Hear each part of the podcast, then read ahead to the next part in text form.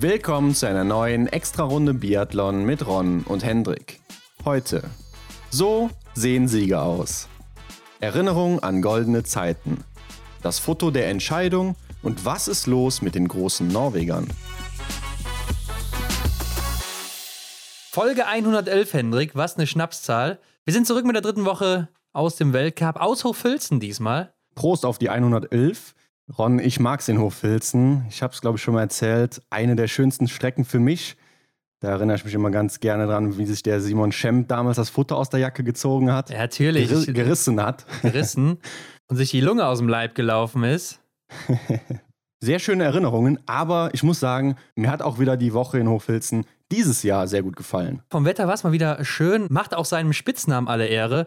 Snowfilzen wird es ja auch genannt und ja, das war schwer zu übersehen. Da war es ordentlich am Schneien. Mhm. Im Vergleich zu Östersund, wo es ja, ja, ich glaube, da war noch nicht so viel Schnee.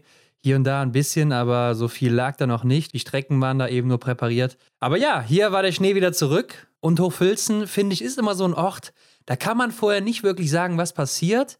Äh, die Abstände sind auch immer sehr, sehr eng in den ganzen Sprintrennen und mhm. da erlebt man auch häufig Überraschungen nach den ersten zwei Wochen in Skandinavien oben, wo es die ganze Zeit ja dunkel ist quasi. Aber Hendrik, ich würde sagen, bevor wir auf die Woche eingehen, sprechen wir erstmal über die News. Und das erste, was ich auf dem Zettel stehen habe, Martin Foucault ist zurück. Zwar nicht als Athlet, aber als Experte für Discovery. Discovery gehört zu Eurosport Frankreich und er wird in Peking also Experte sein für diesen Sender und äh, ja, den Arne Pfeiffer machen in Frankreich. Wen kann man sich da Besseres holen als Martin Foucault, oder? In Frankreich wahrscheinlich niemanden, kann ich mir auch nicht vorstellen. ja, leider dann natürlich auf Französisch, heißt wir als Deutsche werden nichts davon haben oder wenn es Englisch wäre, wäre es ja auch noch okay, aber mhm. ja, so wird es dann eben nicht sein. Für die Franzosen natürlich eine coole Sache. Ja, finde ich auch schade, aber vielleicht gibt es ja auch den einen oder anderen da draußen, der ein Französisch-Ass ist und ja, vielleicht versteht er dann trotzdem was davon. Ja, jetzt nur noch den Sender empfangen und dann kann es rund gehen. Äh, aber ansonsten gab es den Aufreger der Woche in der letzten Woche. Das war. Oh ja. Ziemlich zu Beginn, oder wann war das denn? Am, am Mittwoch, Donnerstag? Ich glaube am Mittwoch. Ja, wo der Kader bekannt gegeben wurde, ne? Vom Deutschen Skiverband. Was war da los? Also erstmal ist zurückgekommen äh, Franziska Hildebrand für Anna Weidel, die immer noch angeschlagen ist oder war. Äh, vielleicht kommt sie ja in Frankreich zurück, warten wir mal ab. Ja. Und David Zobel war plötzlich dabei und Erik Lesser fehlte auf dem Facebook-Bild des DSV. Ja, das war kurze Zeit eine sehr verwirrende Situation. Für uns, für alle irgendwie.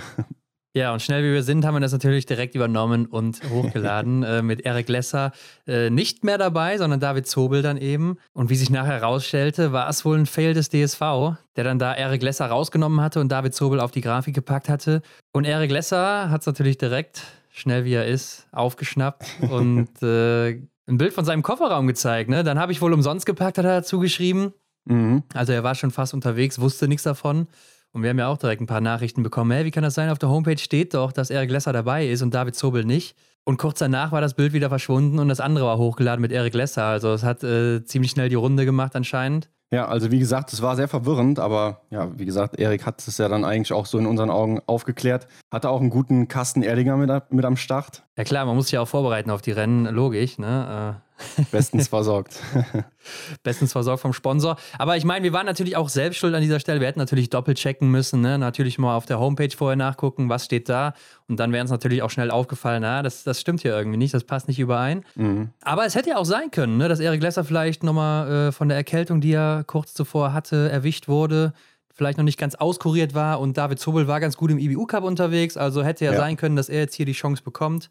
War zwar überraschend, aber ganz unlogisch war es nicht an der Stelle. Und ja, man muss auch dazu sagen, es war nicht der erste Feld des DSV. Ne? Da hat auch schon mal Erik Frenzel im Massenstart von Oberhof den fünften Platz gemacht. ich erinnere mich. Oder eine Franziska Preuß wurde achte, wo sie eigentlich sechste wurde. Also äh, da hätte man auch einfach nochmal doppelt checken können, auch beim DSV, dass da vielleicht einfach mal jemand drüber guckt. Und ich glaube, mhm. so eine Grafik zu verändern, wo dann auf einmal jemand dabei ist, der ja bisher nur einmal im Weltcup dabei war, also fast noch nie, und Eric Lesser, der eigentlich immer dabei ist, dann nicht da drauf ist, das äh, hätte man vielleicht auch bemerken können vorm Upload. Ich weiß es nicht. Ja, ich meine, wir kennen es ja selber von uns auch, ne? Dann schaut man fünfmal drüber und ähm, man findet es nicht oder man, man, man übersieht einfach irgendeinen Punkt, wo man dann nachher denkt, ah, da ist doch noch was, was wir hätten ändern sollen oder was uns dann eben nicht so gepasst hat. Aber ja, bei so, einem, bei so einer großen Seite, die der DSV halt eben ist, der offizielle Skiverband, da sollte das doch eigentlich dann kein Vier-Augen-Prinzip, sondern vielleicht sogar ein Acht-Augen-Prinzip sein. ja, ich glaube, hier wurde nicht mal das Vier-Augen-Prinzip angewendet, kann ich mir nicht vorstellen. Aber äh, ich meine, so ein Tippfehler oder so, der kann immer mal passieren, aber ja. äh, ich glaube, so ein inhaltlicher Fehler und dann noch so ein großer, das finde ich schon heftig. Aber gut, kommen wir mal wieder zu den äh, wesentlichen Sachen, dem Biathlon. In dieser Woche gab es wieder ein paar Änderungen. Stina Nilsson war zurück im Weltcup, war ja in der Vorwoche im IBU Cup unterwegs. Mhm. Und bei den Norwegern eine sehr große Personalie, die nicht dabei war, Johannes Dahle. Johannes Dahle muss in den IBU Cup, denn bei ihm lief es jetzt gar nicht zu Beginn. Für ihn ja. Philipp Andersen zurück im Weltcup. Ja, das, das hat mich sehr überrascht, muss ich sagen, diese Meldung, als ich das gelesen hatte. Johannes Dahle ist ja in Östersund nicht so richtig zurechtgekommen. Ne? Wir haben ihn auch in unseren Analysen gar nicht so sehr betrachtet, obwohl er ja noch in der Vorsaison so stark war ne? und mit dem ersten Weltcupsieg und in ähm, Hochfilzen ja sogar, ne? Der erste Weltcup-Sieg. Stimmt, stimmt, ja, in einem Sprint war das, ne? Ja, genau. Ähm, nicht zu vergessen, sein Auftritt auf der Pokljuka bei der Weltmeisterschaft, also holt da Medaillen und ist dann nach zwei, drei Rennen in der neuen Saison direkt aussortiert. Das ist schon wirklich hart. Und ähnlich ging es ja auch ähm, Vettel Sjostad Christiansen im letzten Jahr.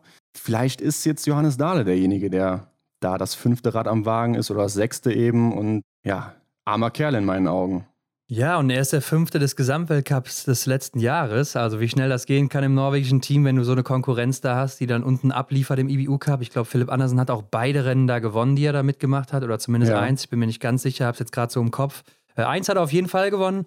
Ja, Wettle Christiansen ist aber nie in den IBU-Cup zurückgegangen. Ne? Er war ja Stimmt, immer im Weltcup, ja. äh, war dann klar immer dieser, dieser fünfte Mann, der nicht die Chance in der Staffel oder so bekommen hat auf der Pokeljuke hatte sie dann doch bekommen als Schlussläufer mhm. und noch seine Goldmedaille geholt, weil sie es vorher so abgemacht hatten. Aber ja, das finde ich schon heftig, gerade auch äh, bei einem Johannes Dahle, der dann letztes Jahr hier seinen ersten Sieg geholt hat. Ziemlich eindeutig. Aber man muss auch sagen, im letzten Jahr ist er ja auch nicht so gut gestartet. Da war er auch noch bei uns im Podcast-Interview hier ja. und hat dann mhm. auch gesagt: Ja, mal gucken. Ähm, ich glaube schon, dass ich gut in Form bin, also könnte noch werden. Und direkt danach war er auch vorne mit dabei. Aber wir müssen auch sagen, er war jetzt auch läuferig nicht gut dabei und im letzten Jahr war er läuferig immer Erster oder Zweiter schon in äh, Kontiolahti war es ja damals zu Beginn. Ja. Mhm. Ja, also für ihn sieht es nicht gut aus und damit schrumpft natürlich auch die Olympiachance. Ja, sagt er selber in diesem Beitrag, den ich gelesen hatte. Also die Chance auf Olympia generell sieht er quasi so gegen Null und ja, vielleicht so als Ersatzmann in der Staffel oder so. Dann 10 Prozent, sagt er da kann ich mich nur wiederholen. Also es passt für mich nicht zusammen, dass er dann da leider nicht Teil sein wird, vermutlich. Ja, gerade weil er so erfolgreich auf der Pokeljuka war und auch noch so viele Medaillen geholt hat. Ja? Und bei den Norwegern ist es ja so, dass angeblich schon vier Plätze feststehen, äh, die dann eben bei Olympia starten dürfen oder zumindest mitfahren. Das Ganze vor dem Jahreswechsel, also jetzt nach Annecy, was wir nächste Woche sehen, dann sollen schon Personalien feststehen, vier Stück. Ich glaube, die kriegen wir jetzt auch schon zusammen. und zwei eben dann noch nach Oberhof. Ja, ich würde auch sagen, vier, die stehen auf jeden Fall schon fest mit äh, Stola Holmler Greit, wahrscheinlich, ne? aber die Bös natürlich und Wettle ja. Sjostad Christiansen ganz klar momentan. Mhm. Ähm, Backen macht sich natürlich auch gut. Philipp Andersen war auch schon in den Top Ten. Ja, da mussten Johannes Dahle jetzt natürlich im IBU-Cup erstmal abliefern, damit er zurückkommt. Ja, vielleicht bekommt er dann nochmal die Chance in Oberhof. Ja, und er muss natürlich noch hoffen, dass von den anderen beiden jemand nicht so gut performt oder vielleicht krank wird sogar. Mhm. Und dann er nochmal die Chance bekommt und die auch nutzen kann. Gerade läuferig, glaube ich, muss er da Akzente setzen. Ja. Aber ich glaube, zu dem läuferischen und zum norwegischen Team kommen wir gleich auch nochmal. Selbstverständlich. Und damit sind wir, glaube ich, dann auch schon, Henrik, beim Sprint der Herren der am Freitag losging. Freitagvormittag und ich glaube, die Frage der Woche war, können die Schweden ihre Laufform halten, die sie in Östersund hatten? Kommen die Norweger zurück und was macht eigentlich Johannes Tingnes Bö? Ja, ich fange mal mit der letzten Frage an. Johannes Tingnes Bö spielt in dem Sprint leider überhaupt gar keine Rolle. Und das ist so ein Punkt, wo ich langsam anfange zu zweifeln. wo ist dieser Johannes Tingnes Bö aus dem letzten Jahr oder aus den letzten drei Jahren? Ne? Was ist da los? Das ist eine gute Frage, Hendrik. Drei Fehler, Platz 29.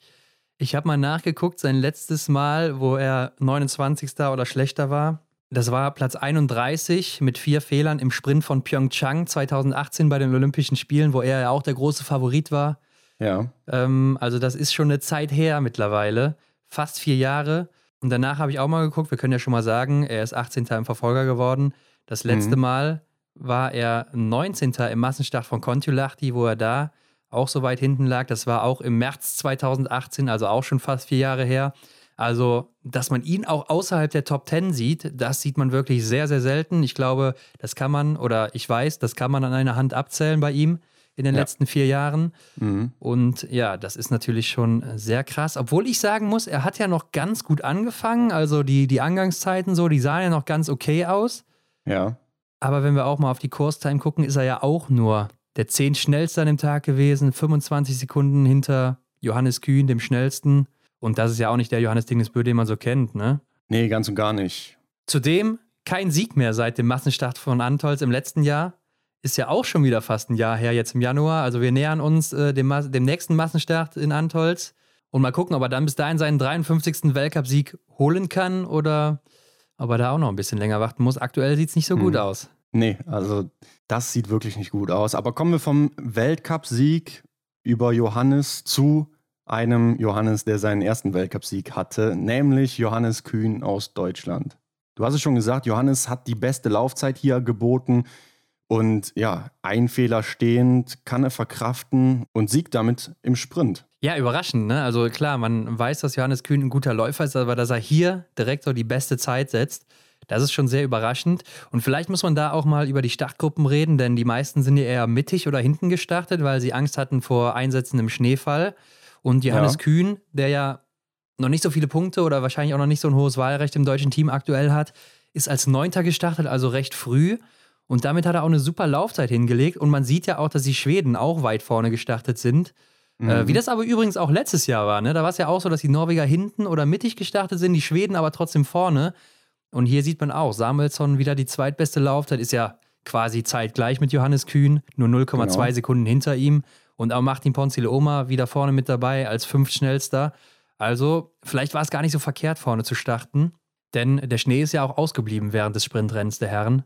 Ja, stimmt. Wobei, wenn man dann auf Philipp Navrat schaut, der ist mit Startnummer 100 ins Rennen gegangen, schießt zwei Fehler und wird Achter, hat die sechste Laufzeit. Ja, vielleicht auch wieder so ein Materialding, ne? Wenn wir auch mal gucken, dass die Deutschen und Franzosen, aber auch Schweden dann eben vorne vertreten sind in den Laufzeiten und ja. wir dann den ersten Norweger mit Johannes Tingesbö erst auf Platz 10 sehen, was ja auch schon ungewöhnlich ist. Da kann man wohl mhm. schon davon ausgehen, dass die Norweger auch läuferisch äh, oder beziehungsweise im Material daneben gegriffen haben an dem Tag. Vielleicht mal wieder, weiß man ja auch noch nicht so wirklich, was da los ist. Aber Johannes Kühn ja auch mit einer unglaublich starken Schlussrunde. Ne? Da gibt er nämlich Sebastian Samuelsson fast elf Sekunden mit, der da der zweitschnellste auf der Schlussrunde ist. Und äh, das soll schon was heißen, oder? Gerade wo Sebastian Samuelsson ja gerade fast platzt in seinem Anzug vor Selbstvertrauen.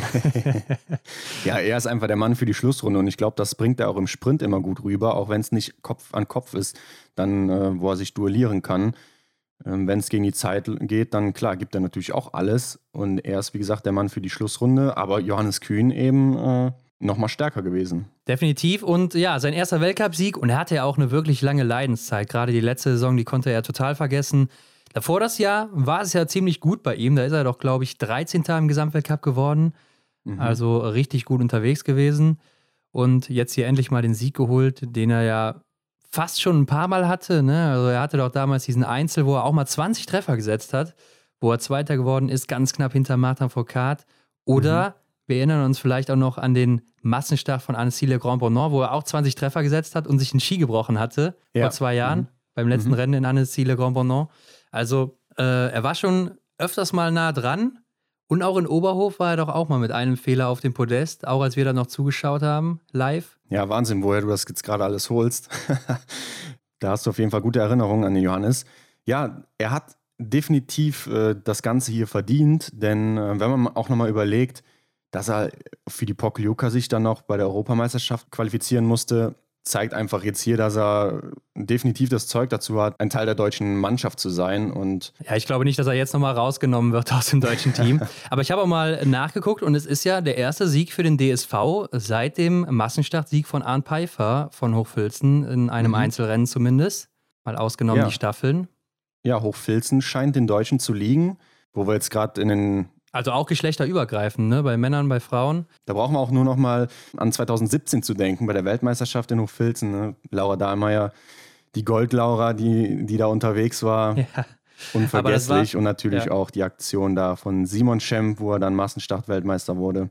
Ja, Benedikt Doll nicht zu vergessen. Richtig, absolut. Ja, klar. Wo war der eigentlich? Wo war der, äh, Henrik? Ich glaube, da kommen wir gleich zu, denn der ist ein bisschen weiter unten zu finden. Aber genau, jetzt, wo Johannes zurück. Kühn ja auch gewonnen hat, Henrik, da fragt man sich doch, haben wir im IBU-Cup da ein paar Juwelen, die eigentlich in den Weltcup gehören? Die These kann man aufstellen, oder? Denn ich habe mal nachgeguckt, Lukas Fratscher, der war ja ziemlich gut unterwegs und läuferig auch ähnlich unterwegs wie Johannes Kühn, als äh, beide ja. im IBU-Cup gestartet sind. David mhm. Zobel knapp dahinter. Also vielleicht auch Leute, die in die Top 10 laufen können, beziehungsweise in die oder aufs Podium sogar? Ja, das kann gut sein. Ähm, auch wenn wir hier nebenher schon mal den EBU Cup beleuchten, dann stellen wir solche Sachen ja auch fest, ne? dass eben ähm, die Jungs im EBU Cup oder auch die, die Damen dann eben gute Leistungen bringen. Im Hinblick auf Olympia finde ich das, glaube ich, schwierig, ähm, aber ich würde mir gerne wünschen, dass man den einen oder anderen Tausch dann da nochmal sieht. Also im Hinblick auf Olympia schwierig, finde ich, weil die Leute, die definitiv laufen, die brauchen ja auch dann eben diese Praxis, ne? die, die äh, die brauchen die Rennerfahrung, beziehungsweise die müssen einfach die Rennkilometer machen. Von daher denke ich, ist es schwierig, dann jetzt nochmal viel zu tauschen. Ja, die müssen natürlich auch erstmal die interne DSV-Norm schaffen und äh, sich dann da beweisen. Aber wenn man sich ja auch mal Philipp Navrat mit seinen Ergebnissen und auch mit seinen Laufleistungen anguckt, der ja auch im IBU Cup letztes Jahr unterwegs war zum größten Teil, dann kann man ja schon davon ausgehen, dass vielleicht auch die anderen beiden da vorne mit reinlaufen könnten. Klar, Lukas Fratscher, der konnte das noch nicht ganz zeigen. David Zobel mhm. war ja jetzt auch nur einmal mit dabei so in Östersund letztes Jahr. Von daher wäre es mal cool, die zu sehen. Aber gut, die Plätze sind begrenzt und äh, das Niveau hoch. Also, wen willst du da erstmal tauschen? Aber kommen wir mal zu Platz 2. Martin Ponzile Oma mit einem Fehler. Der Sprint-Weltmeister immer noch hinter Johannes Kühn. Hätte vor dem Rennen wahrscheinlich auch keiner gedacht, dass die bei gleicher Fehleranzahl sich so platzieren. Ja, also man sieht, glaube ich, ganz deutlich, dass Martin einfach hier gegenüber Johannes auf der Loipe verliert. Ja. Denn sie sind ja ungefähr gleich am Skistand unterwegs gewesen. Und dahinter Anton Smolski aus Belarus mit zehn Treffern. Auch eine neue Karrierebestleistung für ihn. Und ist ja auch ein guter Läufer. Wobei hier kriegt er 45 Sekunden von Johannes Kühn. Dann dementsprechend ist er Rang 18 in der Laufzeit. Wobei man auch sagen muss, ne, wir haben ja eben schon über Johannes Tingesbö auf Platz 10 gesprochen, der 25 Sekunden von Johannes Kien bekommt, dass die Abstände doch sehr gering sind. Ne? Ähm, das meine ich ja auch schon zu Beginn. In Hochfilzen sieht man das häufig. Wenn ja. wir mal an die letzten Wochen in Östersund jetzt zurückdenken, da hatte ja Sebastian Samuelsson teilweise schon 10 oder 20 Sekunden Vorsprung alleine. Mhm. Und dann kamen erst die anderen nochmal. Also hier schon recht eng, wie ich finde.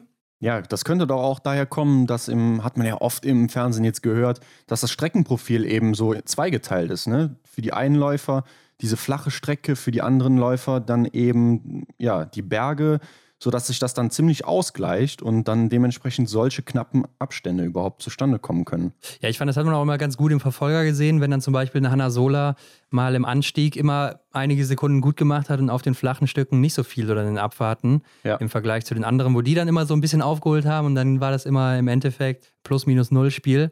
Kleiner Ziehharmonika-Effekt. Ja, aber auf Platz 4, Hendrik, ist Alexander Loginov und damit habe ich auch nicht gerechnet und der hat richtig gut hier angefangen. Ne? Und da habe ja, ich mal wieder gedacht, ist das mal wieder hier der Tag des Alexander Loginov, wie man ihn einmal pro Saison hat? Ähm, wo nimmt der das wieder her? Aber ist dann auch anscheinend auf der letzten Runde ganz gut eingegangen. Ja, da stimmte wahrscheinlich die Rennaufteilung nicht so, wird hier trotzdem Vierter mit einem Fehler, neunte Laufzeit. Ja, war unterm Strich ein gutes Rennen für den Russen. Klar, aber bin ich jetzt auch nicht traurig drüber, dass er es nicht geschafft hat aufs Podium, muss ich ganz ehrlich mal so sagen. Und ist dir mal aufgefallen, dass die Russen zwei verschiedene Anzüge haben? Äh, bei Kalili ist es mir aufgefallen, der hat nämlich einen komplett mhm. blauen Anzug, also mit verschiedenen Blautönen. Okay, nee, ist mir gar nicht so aufgefallen. Und der Rest ist ja äh, so rot an den Schultern, an den Knien. Ja. Äh, weiß ich auch nicht, was das für einen Sinn hat oder was das soll oder ob der da einfach einen anderen Anzug angezogen hat. Hm, ja, vielleicht legen die gar nicht so viel Wert darauf, aber. Oder ob das vielleicht auch eine besondere Bedeutung hat, könnte ja auch sein. Er ist der Jüngste ja. oder einer der Jüngsten im Team. Ich weiß nicht, ich habe es leider auch nicht gesehen, äh, beziehungsweise ist mir nicht so aufgefallen.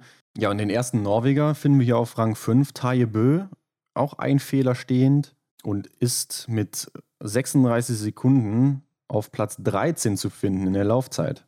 Ja, was viel erschreckender ist, ist, dass er auf der letzten Runde unheimlich verliert gegenüber Johannes Kühn, nämlich fast 30 Sekunden. Äh, ist als Dritter rausgegangen nach dem zweiten Schießen, kommt als Fünfter ins Ziel, hatte da fünf Sekunden Rückstand auf Anton Smolski und ist dann im Ziel 23 Sekunden hinter Johannes Kühn. Also der hat richtig einen äh, mitgegeben bekommen. Und äh, ja, Christian Dexter hat noch versucht, es ein bisschen spannend zu machen da hinten mhm. raus, dass es vielleicht hier noch äh, um den Kampf um Platz 1 geht gegen Johannes Kühn. Aber wenn man dann mal nebenbei das Datacenter aufhat und man die Range Times reinguckt und sich auch mal die Laufzeiten bis dahin anguckte, dann wusste man schon, ja, das kann an dem Tag nichts geben für Jutaje Bö. Mhm. Denn Johannes Kühn, der hat einfach ein sehr starkes Rennen gemacht.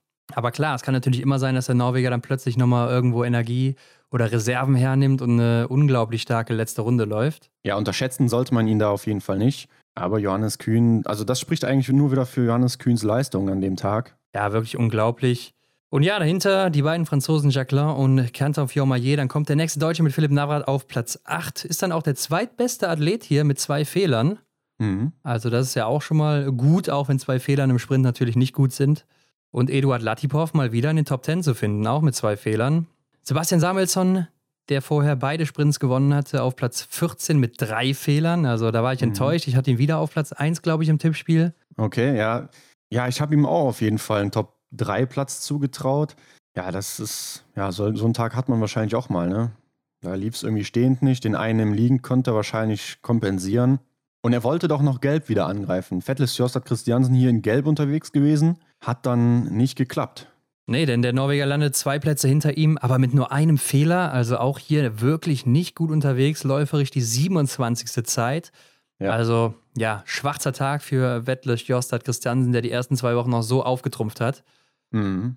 Und ist auch wieder so ein Sinnbild für das gesamte norwegische Team. Stola Holmler Greit dann 20. mit zwei Fehlern, ungewöhnlich, gerade stehend auch noch. Ja, dass er da die Scheiben stehen lässt, sehe ich auch so. Aber hinter ihm ein deutsches Doppel mit Roman Rees und Philipp Horn, beide jeweils ein Fehler. Philipp mal wieder den im liegenden Anschlag und Roman Rees im stehenden Anschlag, jeweils eine Scheibe stehen gelassen.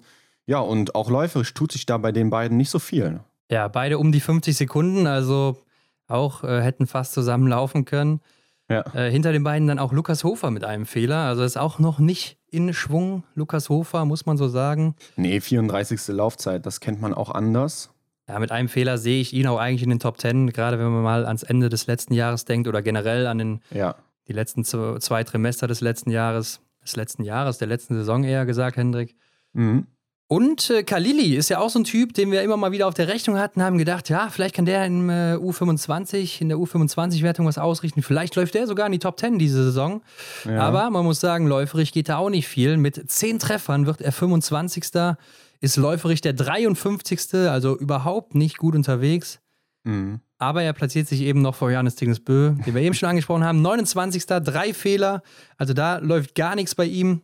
Zumindest aus seiner Sicht, äh, wenn man das so sagen darf. Ja, unterirdisch. Also wenn du sonst äh, so gut unterwegs warst, dann ist da irgendwie was, was, was schief läuft. Und äh, ist auch hier wieder so gewesen, dass er dann auch mit dem Anschlag da nicht zurechtkam.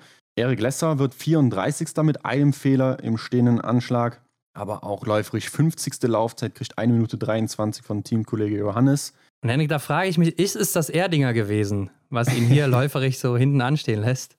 Ja, normalerweise beflügelt das doch, beziehungsweise das war ein anderer Sponsor. Stellt zumindest Energie im Körper bereit. Ja, seltsam, dass es bei Erik in den Sprintrennen bisher noch nicht so läuft, aber dann meistens in den Verfolgern oder in den Staffelrennen ziemlich gut sogar. Da sagst du was. Also die Staffel ist ja, oder der Staffeleinsatz eines Athleten ist ja quasi vergleichbar mit dem Sprint. Und das finde ich verblüffend, dass es bei, dass das bei Erik immer so gut klappt. Ja, wir hatten ja auch hier wieder in Hochfilzen eine Staffel. Ähm, da hat er auch wieder auf eins übergeben, nehme ich jetzt mal vorweg.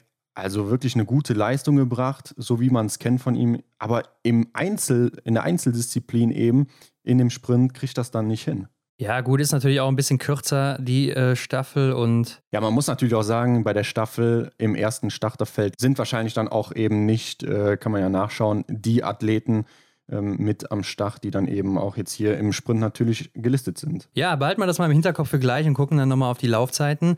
Dahinter auf jeden Fall noch Backen auf 36, Andersen auf 37, also haben sie auch beide nicht empfohlen, jeweils mit zwei Fehlern.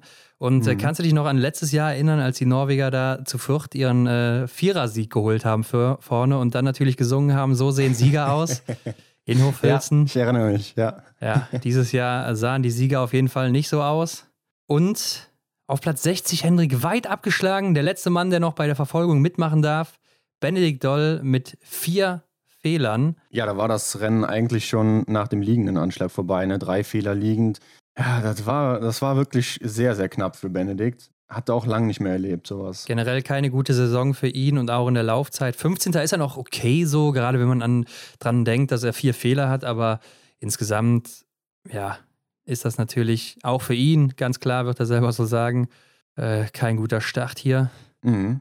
Und vielleicht aktuell der Mann, wo der Stuhl noch am meisten wackelt nach diesem Wochenende. Kann ich mir eigentlich aber nicht vorstellen. Nee, das kann ich mir auch nicht vorstellen. Also, dass man auf so einen erfahrenen wie Benedikt Doll, der die große Medaillenhoffnung in Deutschland ist, so wird es ja kommuniziert. Ja, davon ist er jetzt hier ziemlich weit entfernt. Aber auf ihn kann man, glaube ich, nicht verzichten und er muss halt einfach zusehen, dass er seine Probleme in den Griff bekommt. Aber was machen denn die Damen am Nachmittag des Freitags? Da gab es auch wieder eine Überraschung. Ja, Henrik, wer, wer war denn für dich die Überraschung des Tages? Da gab es sogar mehrere, äh, zumindest zwei, würde ich sagen. Auf jeden Fall Platz 1, die erste Überraschung auch in meinen Augen, Hanna Sola, gewinnt hier den Sprint. War ja teilweise letztes Jahr schon mal im oberen Drittel zu finden. Jetzt hier null Fehler, zweite Laufzeit.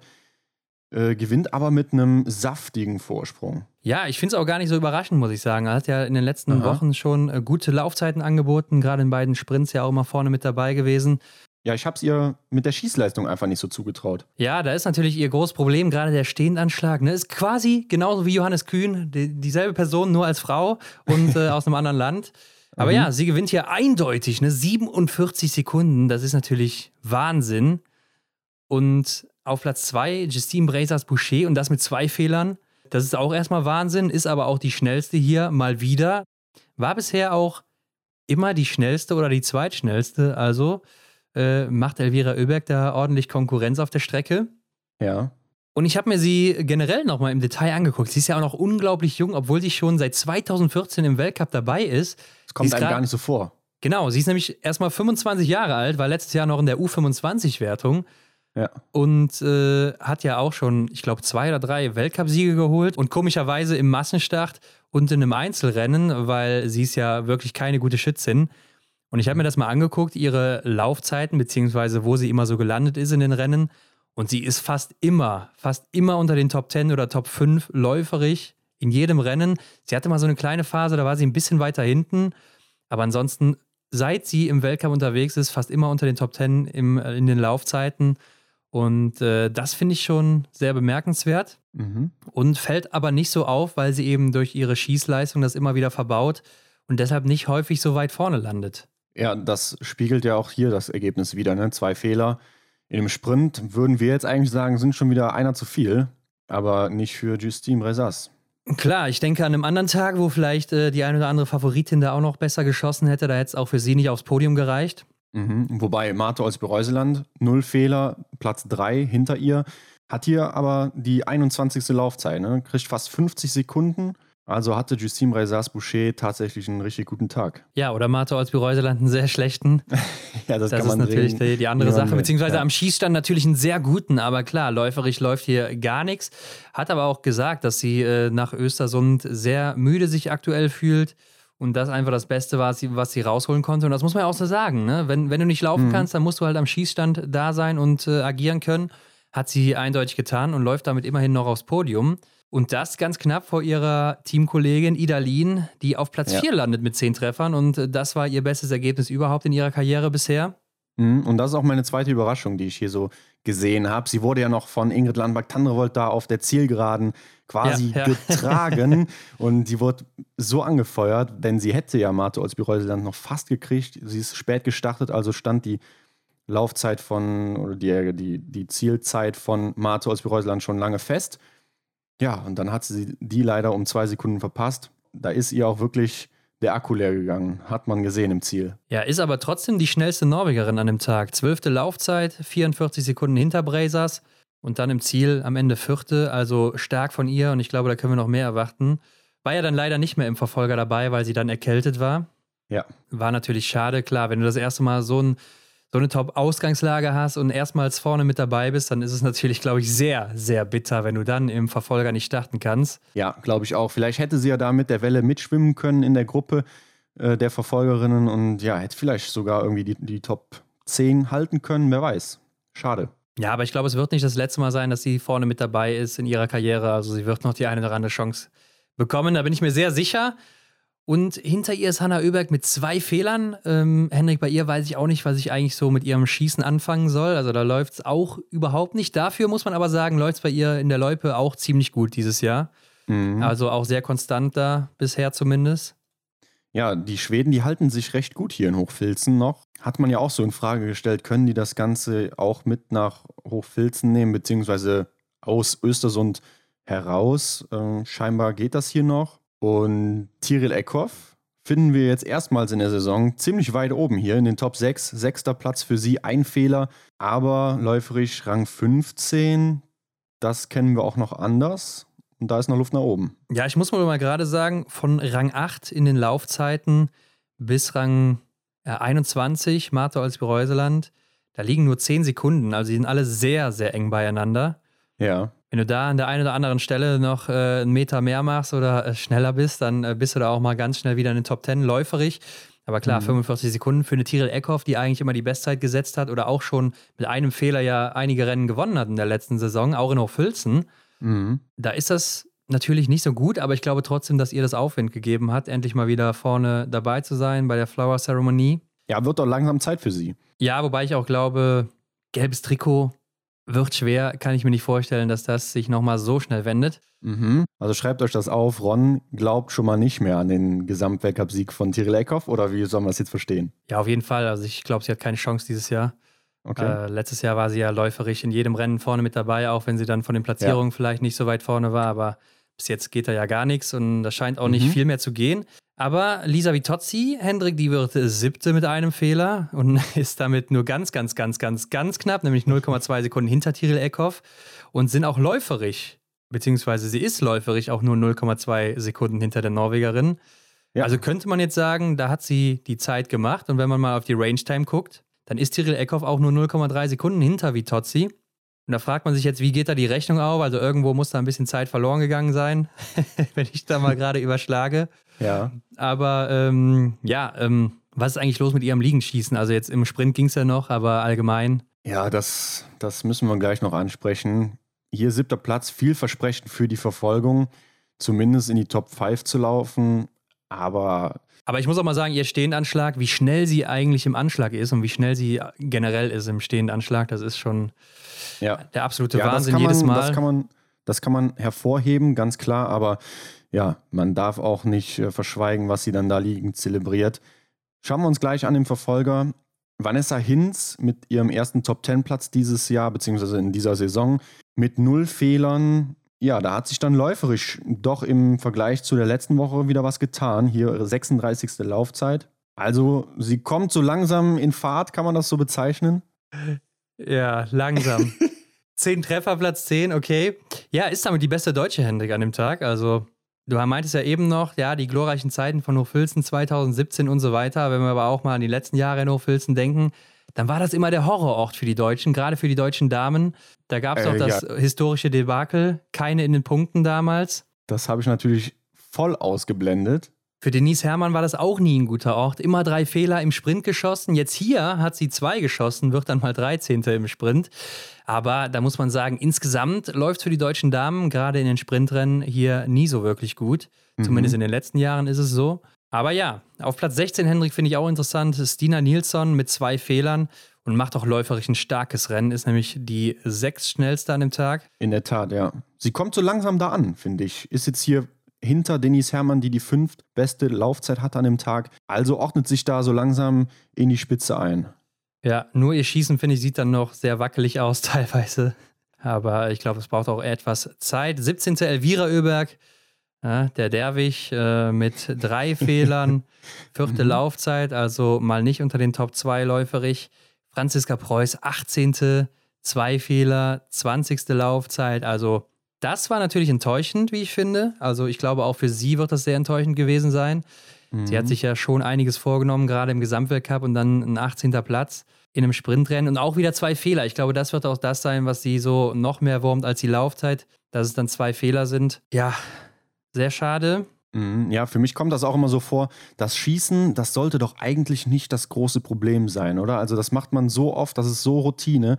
Und klar, das Laufen, das kann eben tagesformabhängig, je nachdem, wie man sich fühlt, wie man drauf ist, wie die letzten Tage waren, mal schwanken.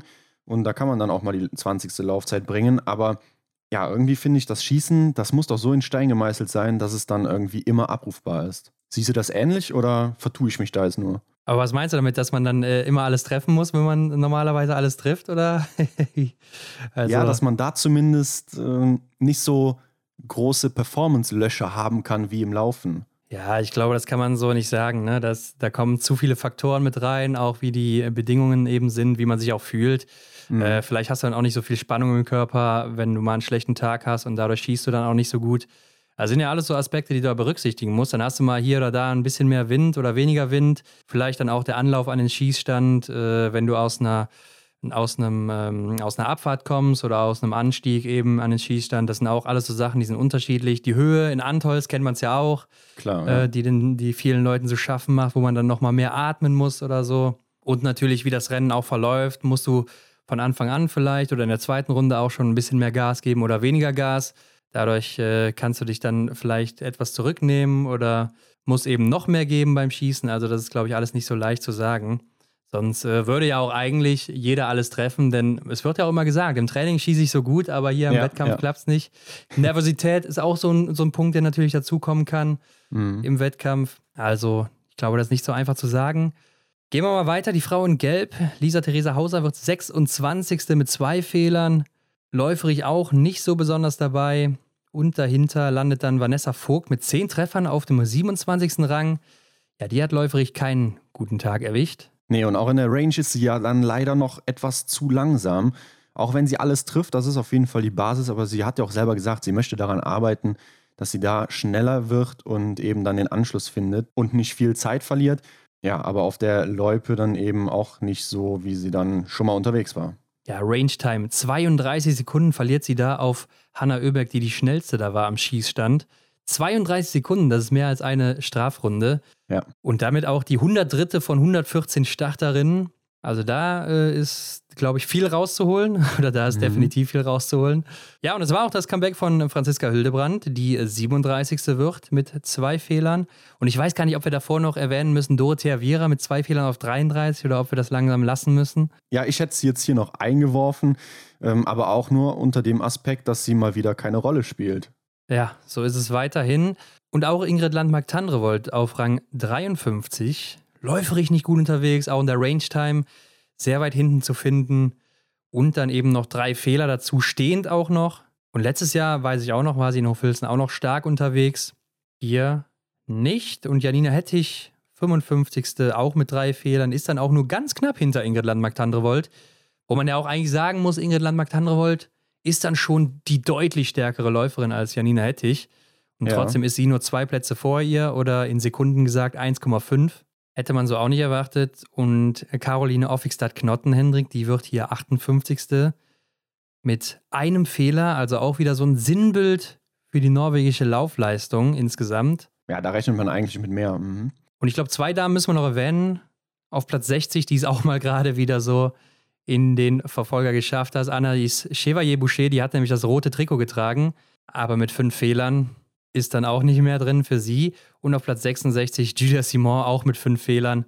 Bei ihr lief ja auch gar nichts und sie ist ja dann auch in nee. der Folge nicht in der Staffel angetreten, beziehungsweise wurde nicht nominiert. Ja, sie hatte auf jeden Fall einen kurzen Einsatz in Hochfilzen.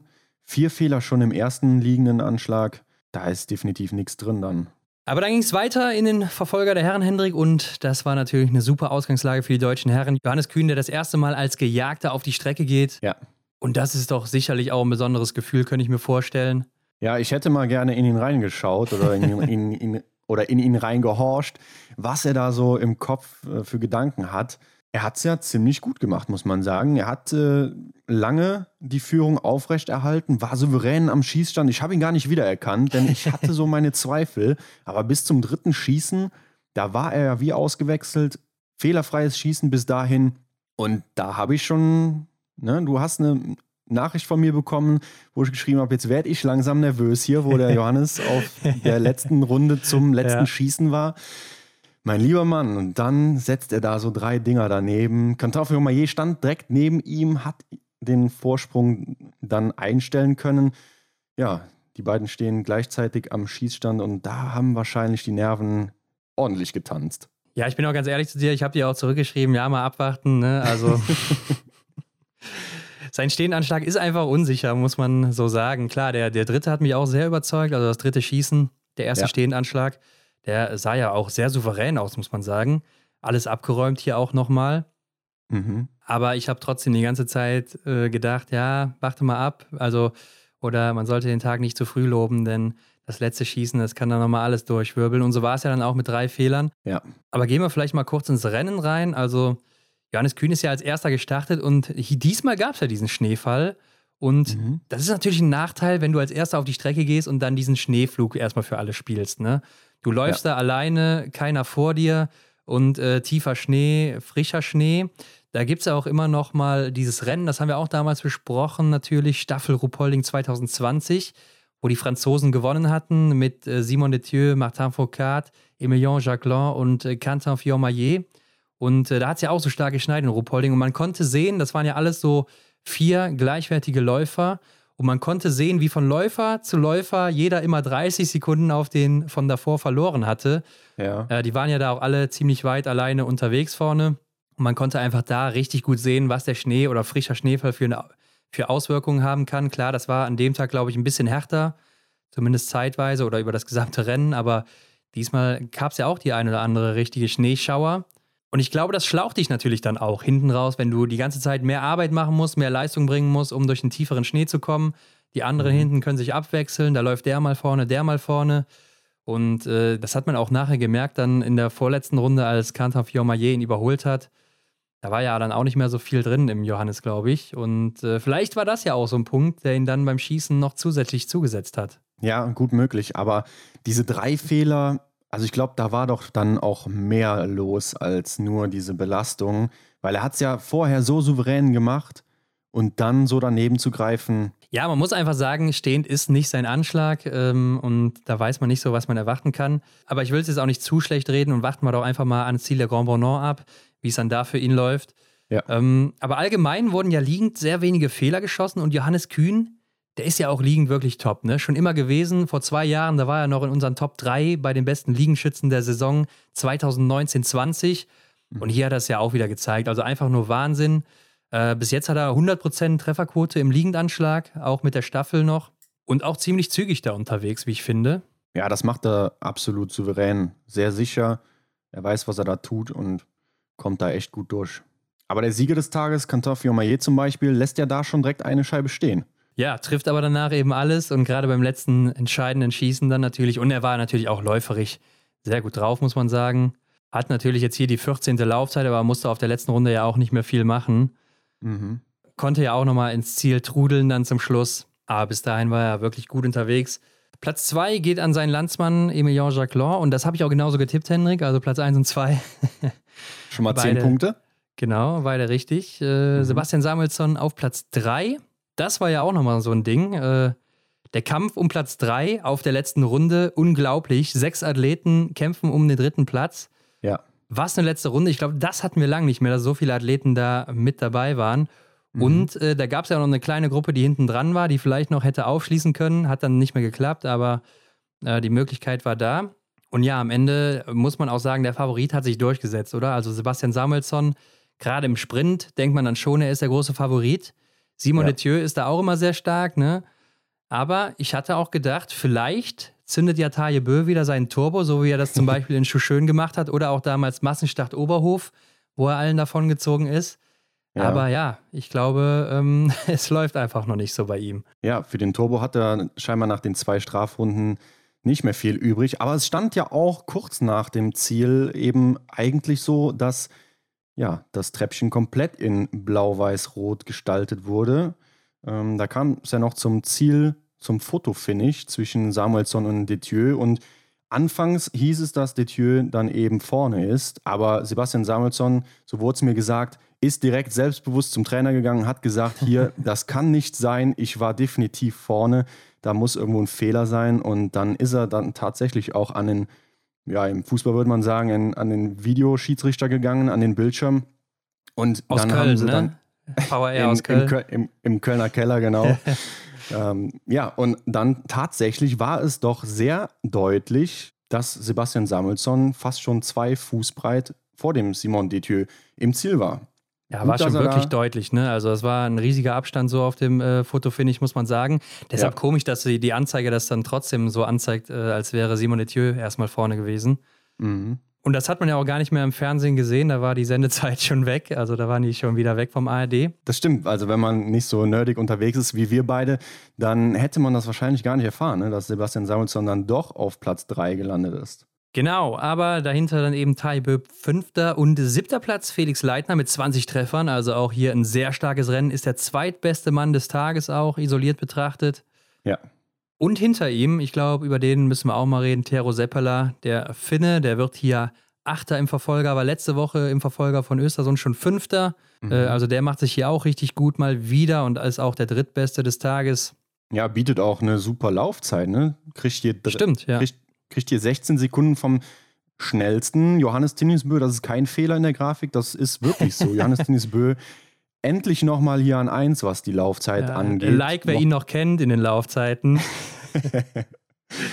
genau, ja, aber hier Seppala auf Platz 3. Also flott unterwegs.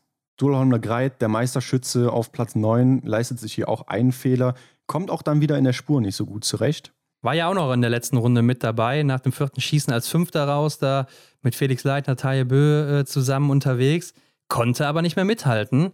Mhm. Also ja, da, da fehlt ihm einfach noch ein bisschen. Und hinter Stolholm, gerade auf Platz 10, wie heißt er? Vasili Tomschin, glaube ich, zumindest mit ja. Vornamen. Mhm. Ist der beste Mann des Tages, der Russe mit 20 Treffern. Super Rennen, ist ja auch einer, der aus dem IBU Cup gerade hochgekommen ist. Ein junger Mann. Genau. Wird hier eben Zehnter und äh, Wahnsinnsrennen von 47 auf 10 vorgelaufen. Da sieht man auch, was möglich ist in der Verfolgung. Ja, der Name, der kommt mir bekannt vor aus dem aus dem IBU Cup eben, wo wir schon mal auf Instagram in unserer Story die Quick-Tabellen bringen, was denn so im IBU Cup abgeht und so, da auch einfach mal reinschauen, wenn IBU Cup ist. Auf jeden Fall, ja, habe ich den Namen da schon oft auf Platz 1, 2, 3 gesehen und ich habe mich schon gefragt, ob er im russischen Team dann mal die Chance bekommt, sich auch im Weltcup zu beweisen und hier hat das definitiv getan. Ne? Ist der Beste an dem Tag. Ja, echt super starkes Rennen. Klar, läuferig ist er noch was hinterher, aber werden wir wahrscheinlich noch mal öfter sehen, den Namen. Martin Ponziloma fällt natürlich wieder weit zurück mit fünf Fehlern auf Platz 11 und Johannes Kühn auch mit drei Fehlern auf Platz 15 und diesmal lief es auch läuferig nicht so gut, ne? Also nur der 24. Weiß man jetzt nicht, war es das Material, war es vielleicht aber auch dann, dass er so viel alleine machen musste, sehr lange Zeit, oder war ja. er vielleicht einfach nicht mehr so gut drauf wie noch am Vortag? Mhm. Ja, und ein Mann, über den wir eben schon viel geredet haben, auf Platz 18, Johannes Tingnes Bö mit der besten Laufzeit. Und isoliert betrachtet immerhin der Neunte, das ist ja noch okay. Für ihn eigentlich nicht, oder? Für ihn ist es eigentlich nicht okay, nur der Neunte zu sein. Nee, das habe ich ja auch schon in Östersund gesagt, wo er gesagt hatte, wo, wo ich irgendwo aufgeschnappt hatte, dass er mit dem fünften Platz zufrieden war. Also nein, warst du nicht. Ja, und, und so, er, er, verbessert sich zwar um zwölf Ränge hier auf Platz 18, aber ja, liegend wo man ihm ja unterstellt, dass er eben nicht so richtig in den Anschlag reinkommt, bleibt er fehlerfrei. Dafür aber stehend dann zwei Fehler und dann nochmal einen Fehler. Das ist zu viel. Überholt aber äh, Wettle Schierstad Christiansen, den Mann, der immer noch in Gelb war, der hier auch nur zwei Fehler hat. Also ja, pff, die Form von Östersund ist schon wieder weg bei ihm. Mhm. So schnell kann sich das wenden im Biathlon. Äh, auch läuferig dann eben, wo er da vorher auch noch der schnellste Norweger war, ist es jetzt nicht mehr. Ja. Roman Rees, 23. mit zwei Fehlern. Erik Lesser, 28. mit zwei Fehlern, auch im letzten Schießen. Ne? Beide. Genau, die beiden lange fehlerfrei unterwegs gewesen, im letzten Anschlag dann. Philipp Horn wird 32. mit vier Fehlern, davon mal wieder drei im Liegendanschlag. Sehr schade. Und ja, und der letzte im Bunde, Benedikt Doll, kommt von Platz 60 auf Platz 39, ist aber auch im stehenden Anschlag dann mit drei Fehlern aus dem Rennen gegangen. Ja, leider nur bei diesem einen Schießen. Also auch wieder unnötig natürlich. Ansonsten fehlerfrei geblieben in allen drei Anschlägen. Und läuferig, neunte Zeit gehabt, also auch gut unterwegs. War ja auch auf einem guten Kurs, weiter nach vorne zu kommen. Aber der letzte im Bunde war er dann doch nicht. Ich hätte mal scrollen sollen hier. Denn Philipp Navrat, den haben wir natürlich auch noch. Platz 47. Jo, sieben Fehler. den hast das du in deiner Top 5, oder? Ja, den, den hatte ich in meiner Top 5. Ich meine, im Sprint sah das doch gut aus, die Laufzeit hat gepasst, schießt da zwei Fehler. Was wäre, wenn er dann da fehlerfrei geblieben wäre? So habe ich es ihm dann zugetraut, viel schießen. Ja, ich dachte, er kommt da gut zurecht, bringt dann nochmal eine gute Laufzeit und kommt dann eben vielleicht in die Top 6, Top 5. Ja, das wäre toll gewesen, aber ja, hier hat er richtig reingehauen. Ja, im negativen Sinne auf jeden Fall. ja, ähm, so soll man das verstehen, ja. Genauso aber auch auf Platz 50, Philipp Andersen. Ne? Also vielleicht die Hoffnung für Johannes Dahle, da nochmal reinzukommen, der mhm. hier mit sechs Fehlern dann eben so weit zurückfällt. Hat sich hier auch nicht empfohlen in dieser Woche. Und dann gehen wir in den Samstagnachmittag, Hendrik, da stand die Staffel der Damen an. Schauen wir uns erst die Personalien aus dem deutschen Team an. Hier gab es eine Änderung, denn für Vanessa Hinz, die zuvor in Östersund nicht zum Zuge kam, durfte hier aufgrund ihrer guten Leistungen wieder ran. Janina Hettich musste dafür pausieren. Ja, einfach nur gerecht nach den letzten Leistungen jetzt. Äh, sie war eben die, die am weitesten hinten war im Sprint und Vanessa Hinz war die beste Deutsche. Also natürlich nimmt man die dann auch in die Staffel rein. Nur ja. verdient. Mhm. Sie war aber nicht Startläuferin, so wie es sonst immer war, sondern ich glaube, da will man jetzt versuchen, Vanessa Vogt zu etablieren. Ja, dass die Null da steht und das ist leider nur im liegenden Anschlag gelungen, denn sie verursacht hier schon die erste Strafrunde. Und damit war sie auch sichtlich unzufrieden. Hat man im Fernsehen gesehen, sehr enttäuscht, aber ich glaube, das kann man nachvollziehen. Klar, gerade bei ihr so eine sichere Schützin und dann äh, übergibt sie auch mit 1,16 Rückstand. War natürlich dann auch kein guter Einstand. Gerade beim zweiten Staffelrennen, glaube ich, willst du das auch nicht haben. Aber ja. man muss mal sagen, dass es schon so vielen passiert oder eigentlich jedem und jeder, die schon jemals Staffel gelaufen ist, dass sie mal eine Strafrunde geschossen hat oder die Staffel weit zurück hat fallen lassen. Vielleicht, wo sie auch noch in einer aussichtsreichen Position waren. Also ich glaube, da muss man ja keinen Vorwurf machen. Und es ist ja noch nicht die Olympiastaffel, von daher alles gut bisher. Aber dann auch Denise Herrmann als Zweite mit drei Nachladern bringt die Staffel zwar wieder mehr nach vorne ran, Mhm. Und dann kam der Einsatz von Vanessa Hinz, auch drei Nachlader, fällt dann wieder was zurück.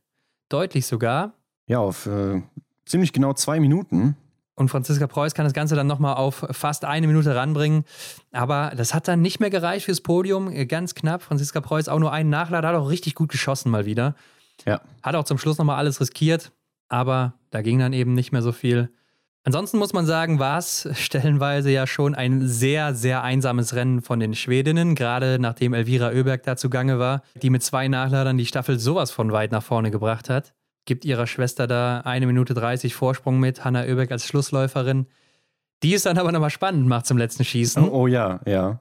Und äh, auch nochmal eine Strafrunde schießt, sehr ungewöhnlich, aber auch wieder das, was wir ja schon vorher gesagt haben. Also, was ist los bei ihr am Schießstand? Eigentlich das, wofür sie immer bekannt war, das sichere mhm. Schießen ist bisher gar nicht da bei ihr.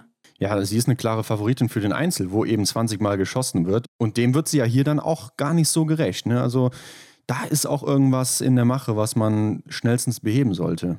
Wir hatten ja auch mit Johannes Lukas schon mal drüber gesprochen, dass uns aufgefallen ist, dass äh, sie ja gerade in den Schießzeiten sehr zugelegt hat, also wesentlich schneller geworden ist, aber nicht mehr so gut trifft seitdem. Ähm, klar, das Ziel ist es, schneller zu werden und zu treffen am besten genauso wie vorher oder noch besser als vorher.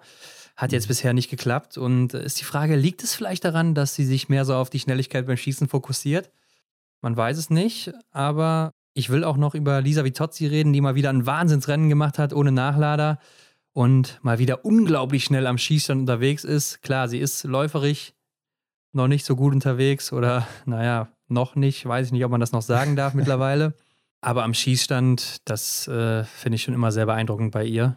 Ja, das ist ja auch das, was dann nach außen hin hängen bleibt, zumindest bei mir. Denn ich hatte sie dann auch in der Verfolgung ziemlich weit oben, beziehungsweise in meinen Top 5 platziert. Ja, aber das ist momentan auch noch eine Wundertüte.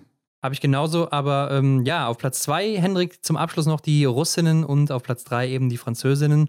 Die Österreicherinnen lagen ja auch lange Zeit noch vorne gut dabei im Rennen. Ja. Sind auch mhm. die, die hier am besten geschossen haben. Und am schnellsten in der Range Time ähm, sind sie da vor den Schwedinnen, 10 Sekunden. Aber läuferig sind die Österreicherinnen dann auf Platz 13 in einer Staffel und damit 2 Minuten 28 hinter den schnellsten. Das sind nämlich auch die Schwedinnen hier. Ja, das hat man deutlich auf der letzten Runde gemerkt auch, ne, um das jetzt mal als Beispiel zu nehmen. Es war ja noch sehr knapp, also Tyrell Eckhoff hätte sie ja noch fast bekommen. Äh, Christina Rieder war es, die da äh, noch gerade so den sechsten Platz ins Ziel gerettet hat. Ja, genau. Und ja, damit ging die Staffel zu Ende. Ähm, vierter Platz mal wieder. Ärgerlich natürlich, so knapp am Podium vorbeizuschrammen. Aber ich glaube, wenn es dann auch mal gut läuft, Vanessa Vogt hatte jetzt einen schlechten Tag, hätte sie einen guten gehabt, da wäre das Podium locker drin gewesen. Ja, vielleicht hätten sie dann noch die Französinnen verdrängt. Schade, ich bin wirklich auf die nächste Staffel gespannt, denn sie kommen ja von Schritt zu Schritt oder beziehungsweise von Rennen zu Rennen immer näher ans Podest ran. Hoffen wir mal, dass es jetzt hier nicht stagniert, sondern dass sie dann tatsächlich auch mal draufspringen. Ja, dass es möglich ist, haben wir schon in der letzten Saison gesehen und ich glaube, so ist es immer noch. Ron, schauen wir uns noch den Sonntag an. Hier gingen die Herren auf die Staffelrunden und auch die Damen mit dem Verfolger. Schauen wir uns erst die Staffel der Herren an. Ja, und einer, der sich das auch angeschaut hat, und zwar von außen, Hendrik, das war Benedikt Doll, denn er war seit Ewigkeiten mal wieder nicht in einer Staffel dabei. Ungewohntes Bild. Ja, wie sah die Besetzung aus? Erik Lesser, wie gewohnt, Startläufer, haben wir eben schon gesagt, ne? müssen wir nochmal wiederholen. Erik hat einfach wieder ein gutes Rennen hier gemacht. Johannes Kühn dann auf zwei, Roman Rees auf drei und Philipp Navrat durfte dann wieder als Schlussläufer agieren. Ja, deshalb also kein Platz für Benedikt Doll mit seinen Leistungen zuvor und äh, das ist natürlich ein ungewohntes Bild, weil er sonst ja, als bester Deutscher ja eigentlich, so mit Arn Pfeiffer oder jetzt im letzten Jahr nach Arn Pfeiffer, immer gesetzt war, auch als Schlussläufer dann gelaufen ist oder jetzt in der letzten Zeit eher als an der dritten Position. Ja. Was glaubst du, wie er damit umgeht, wenn er äh, da mal nicht aufgestellt ist, jetzt nach so einer Leistung? Glaubst du, er kann das nachvollziehen oder glaubst du, das gräbt das Loch noch ein bisschen tiefer für ihn? Ich glaube, er kann das schon nachvollziehen, denn ich schätze ihn so ein, dass er dann sagen kann, Jungs, ich kann euch gerade in der Situation, in der ich mich befinde, nicht wirklich weiterhelfen. Ich kann das Team nicht verstärken. Ich würde eventuell mit meinen Leistungen eher noch eine Position kosten. Äh, das weiß man natürlich so jetzt nie, ne, wie das Rennen gelaufen wäre, wenn er an den Start gegangen wäre. Aber kann mir schon vorstellen, dass er sich dann da auch so zurücknimmt ne, und das eben versteht. Ja, sehe ich auch so. Also ähm, kann man ja auch nicht anders sagen. Ist ja einfach rein rational gesagt, wenn man auf die Ergebnisse guckt, so aktuell der Stand. Und ja, Erik, wie du schon gesagt hast, macht ein richtig gutes Rennen. Äh, zwei Nachlader nur und auch Lagreit hat nur zwei Nachlader. Trotzdem ist aber Lagreit elf Sekunden hinter ihm, konnte auch auf der letzten Runde mit Erik nicht mehr mithalten, mhm. der da nochmal ordentlich in Turbo gezündet hat und versucht hat, eine große Lücke zu reißen. Und wir wollten ja mal auf die Laufzeiten gucken, weil im Sprint waren die ja nicht so besonders. Aber hier in der Staffel sieht man, da ist er zehn Sekunden hinter Fabian Kloth, der der schnellste war auf der ersten Runde. Mhm. Hört sich zunächst ja ganz gut an, da auf Platz 2 zu sein, aber wenn man mal so auf die anderen Laufzeiten guckt, in den anderen Positionen, also Runde 2, 3, 4, die sind dann alle von der Zeit her doch ein bisschen schneller gelaufen als Erik. Klar kann das auch immer andere mhm. Faktoren haben, denn in so einer Staffel, da läufst du natürlich auch erstmal mit, gerade die ersten zwei Runden. In der letzten gibst du ja dann Gas und wenn du jetzt ein Schlussläufer bist oder auf Position 3, da versuchst du ja eventuell schon sehr früh die Lücke zu schließen. Dadurch ja am Ende dann auch eine andere Zeit. Aber ja, so wirklich schlau wird man hier nicht draus. Man kann es jetzt wirklich nur auf der ersten Runde vergleichen zu den anderen und da sah er ja ganz gut aus. Ist aber auch läuferig auf der ersten Runde nur drei Sekunden vor Stola Holmler Greit. Mhm. Der ist zwar auch nicht so gut unterwegs, aber für ihn hat es im Sprint ja dann trotzdem für eine bessere Platzierung gereicht. Und die beiden hatten zwei Fehler geschossen. Ja, aber ich denke, das, was zählt, ist, dass er immer wieder an eins übergibt. Das ist ja fast schon ein Phänomen. Ja, haben wir ja auch letzte Woche schon drüber geredet. Ne? Da war er ja auch wieder super unterwegs in Östersund. Also bester Startläufer, muss man so sagen. Okay, vielleicht Stula Holmler Greit noch, der hier oder da mal den Rang abläuft, aber momentan einfach nicht. Runde 2, da fällt eine Person mir immer mehr auf, äh, nicht nur jetzt hier in dieser Staffel, sondern generell, das ist Tommaso Giacomel, der äh, mhm. immer wieder gute Rennen macht in letzter Zeit. Ja, der Italiener ist auch noch recht jung, haben wir doch auch schon mal drüber gesprochen, ne? Ja, ist ja in Idris schon aufgefallen oder auch in Östersund letzter Woche war er ja auch äh, im Verfolger vorne mit dabei. Ja. Macht sich auch. Und äh, da war ja auch Johannes Kühn unterwegs nach langer Zeit. Mal wieder in der Staffel dabei und liegend mal wieder unglaublich gut. Aber stehend, ja, das ist weiterhin sein Problemanschlag. und er konnte dann leider auch die Kette nicht mehr rattern lassen, Hendrik, auf der letzten Runde. nee, wäre auch mein Wunsch gewesen, dass er das noch hinkriegt. Schöne Grüße an Christian Dexne. Aber ging dann leider nicht mehr. So hat er dann auf Roman Rees übergeben an Position 6. Ja, aber Johannes Kühn hat ja auch gesagt, dass er muskulär ein paar Probleme hatte, so die Beine ja. haben relativ schnell zugemacht. Also war einfach nicht sein Tag. Schade, aber ich glaube, er hat doch dennoch ein gutes Rennen gemacht hier. Ja, Roman Rees bringt die Staffel dann wieder zwei Plätze vor. Fast schon ungewöhnlich, Roman dreimal nachladen zu sehen. Ja, zwei Plätze vor, aber zeitlich natürlich eine halbe Minute zurück, beziehungsweise eher 35 Sekunden. Und wenn man dann auch nochmal guckt, wo Norwegen vor dem Wechsel war, dann sind es sogar 47 Sekunden, die er da auf Johannes Dingesbö verliert, insgesamt auf Platz mhm. 1 dann. Man muss aber auch sagen, dass Johannes Dingesbö natürlich hier ein perfektes Rennen macht. Also er hat die beste Laufzeit, er trifft alles. Und das hat er auch nachher gesagt, gibt ihm vielleicht Aufwind für den nächsten Sprint, weil er sieht, ja, er kann's.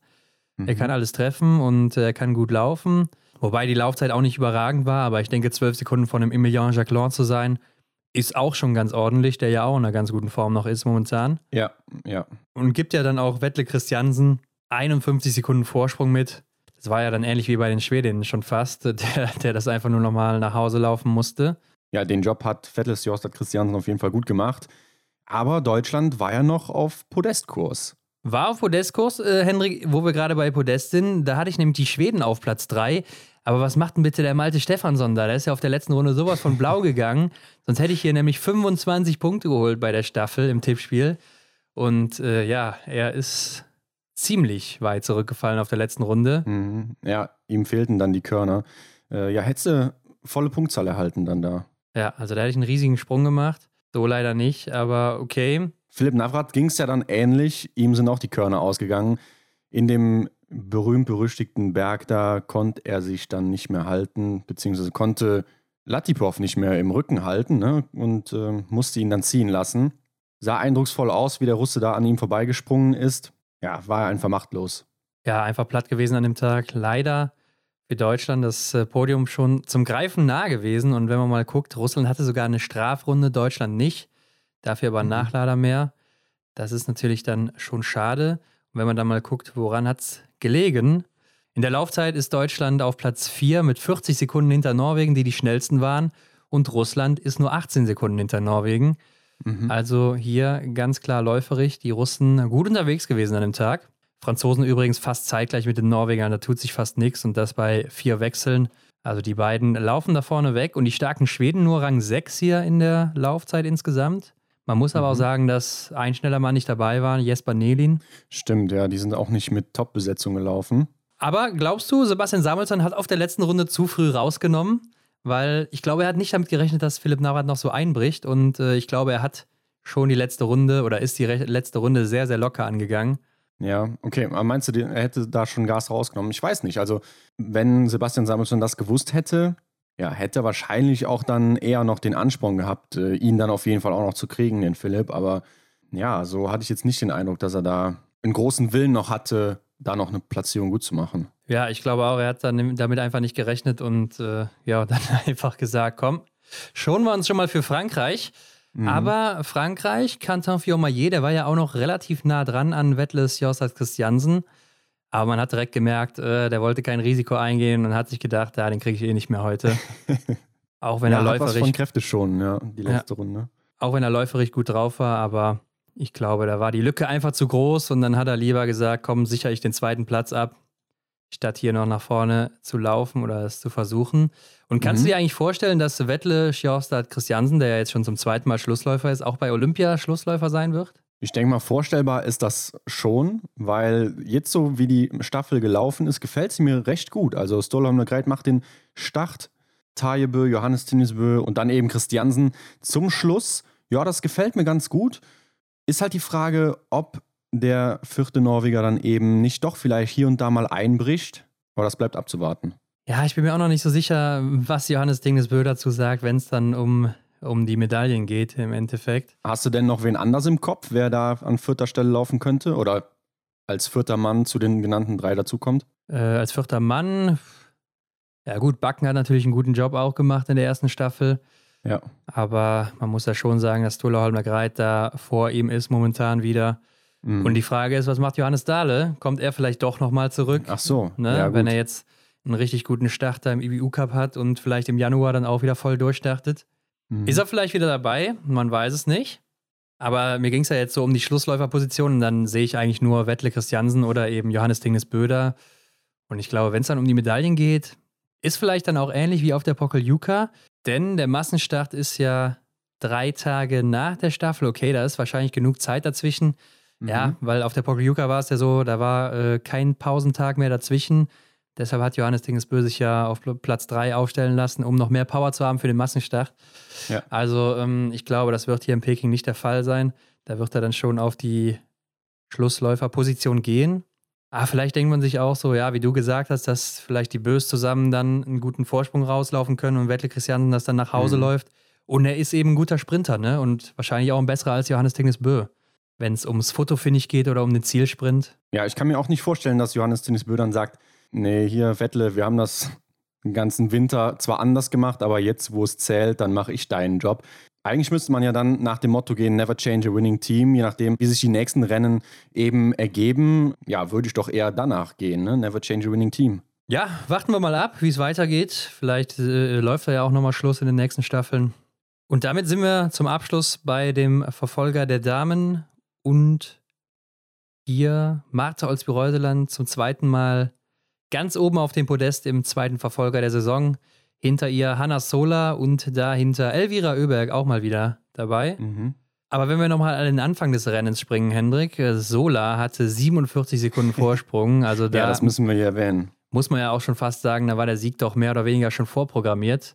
Aber dem war nicht so. Und äh, ihr Stehendanschlag ist ja einfach auch nicht sicher, was man hier wieder gesehen hat, denn liegend sah mhm. das schon sehr souverän aus, oder? Ja, ich, da dachte ich auch, da brennt nichts an bei der Hälfte des Rennens.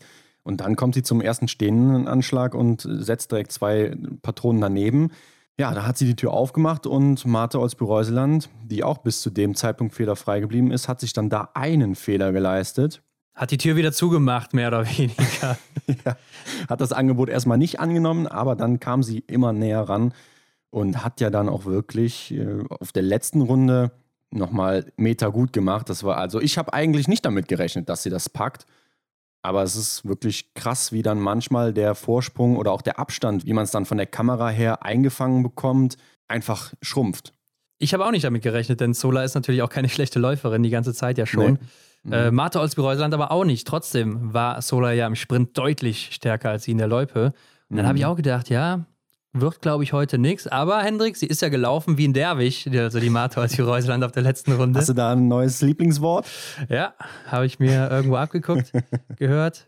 Aber Hanna Sola an dem Tag jetzt auch läuferig, nicht unbedingt in ihrer besten Form, ne? mit dem 21. Platz, eine Minute hinter der schnellsten, mal wieder ja. Justine Bresas Boucher. Und ja, die letzte Runde, da muss man auch sagen, Martha Olsby-Reuseland, Wahnsinn unterwegs gewesen. Hatte vielleicht auch einen kleinen Vorteil, weil sie ja in der Staffel nicht gestartet ist? Mhm, ja, sie musste ja aussetzen, ne, aufgrund von Magen-Darm-Problemen, so hieß es. Ja, hat Willi ein, zwei, drei, fünfmal gesagt, aber ähm, sie hat gesagt, sie war nicht krank nachher in der Pressekonferenz, sondern nur müde nach Östersund und ist deshalb Aha. nicht gestartet. Ja, das hätte ich natürlich für meinen Tipp wissen müssen, denn ich habe gedacht, nicht, wenn die Mate sich dann die Nacht um die Ohren schlägt auf ja, der Toilette ja. und kann dann gar nicht so sehr sein, so sehr die Leistung bringen, die ich von ihr erhofft hatte. Und dann habe ich sie echt aus den Top 5 genommen. Ja, nee, ich hatte sie trotzdem auf Platz 1. Ähm, Idalin ja, wie schon gesagt, nicht dabei gewesen. Hofft aber dann in Frankreich wieder am Start zu sein. Aber die beste Frau des Tages, Hendrik, ist Elvira Oeberg, die damit auf Rang 3 läuft, von Rang 17. 19 Treffer gesetzt, fünfte Laufzeit. Auch wieder ein super Rennen gemacht und äh, das erste Rennen, womit sie mal am Schießstand zumindest zufrieden ist ja, früh den Fehler geschossen und konnte dann eben noch Wiedergutmachung betreiben. Und baut natürlich dann auch ihre Führung im, äh, um, oder um das blaue Trikot weiter aus. Äh, obwohl Marketa Davidova ist ja auch nur Sechste geworden, also nicht so weit hinter ihr, aber man muss ja schon sagen, vorne kriegst du viel, viel mehr Punkte als weiter hinten, wo dann die Abstände viel geringer sind. Klar. Mhm. Alim Becker war übrigens, Hendrik, wird hier Vierte und das kam mir bekannt vor und dann habe ich mal nachgeguckt und Alim Becker war ist jetzt in vier von sechs Rennen Vierte geworden. Also sie ist die neue Wettle Christiansen mhm. der Frauen. das ist natürlich dann auch irgendwo bitter, wenn du immer nur Vierte bist, knapp am Podium vorbei. Ja. Aber trotzdem ist sie dadurch in den Punkten recht weit vorne und ist ja aktuell Dritte im Gesamtweltcup, wo wir gleich noch zu kommen. Mhm. Also macht natürlich Punkte, aber ist dann trotzdem, glaube ich, bitter.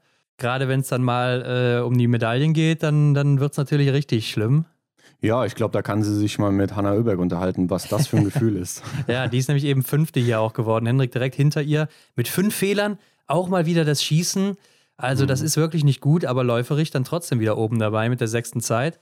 Und deshalb äh, macht sie dann trotzdem hier noch äh, einen fünften Platz, der dann auch solide ist für sie. Marketa Davidova auf sechs hast du erwähnt. Rang sieben und acht geschmückt von Deutschland, nämlich Denise Herrmann und Vanessa Hinz.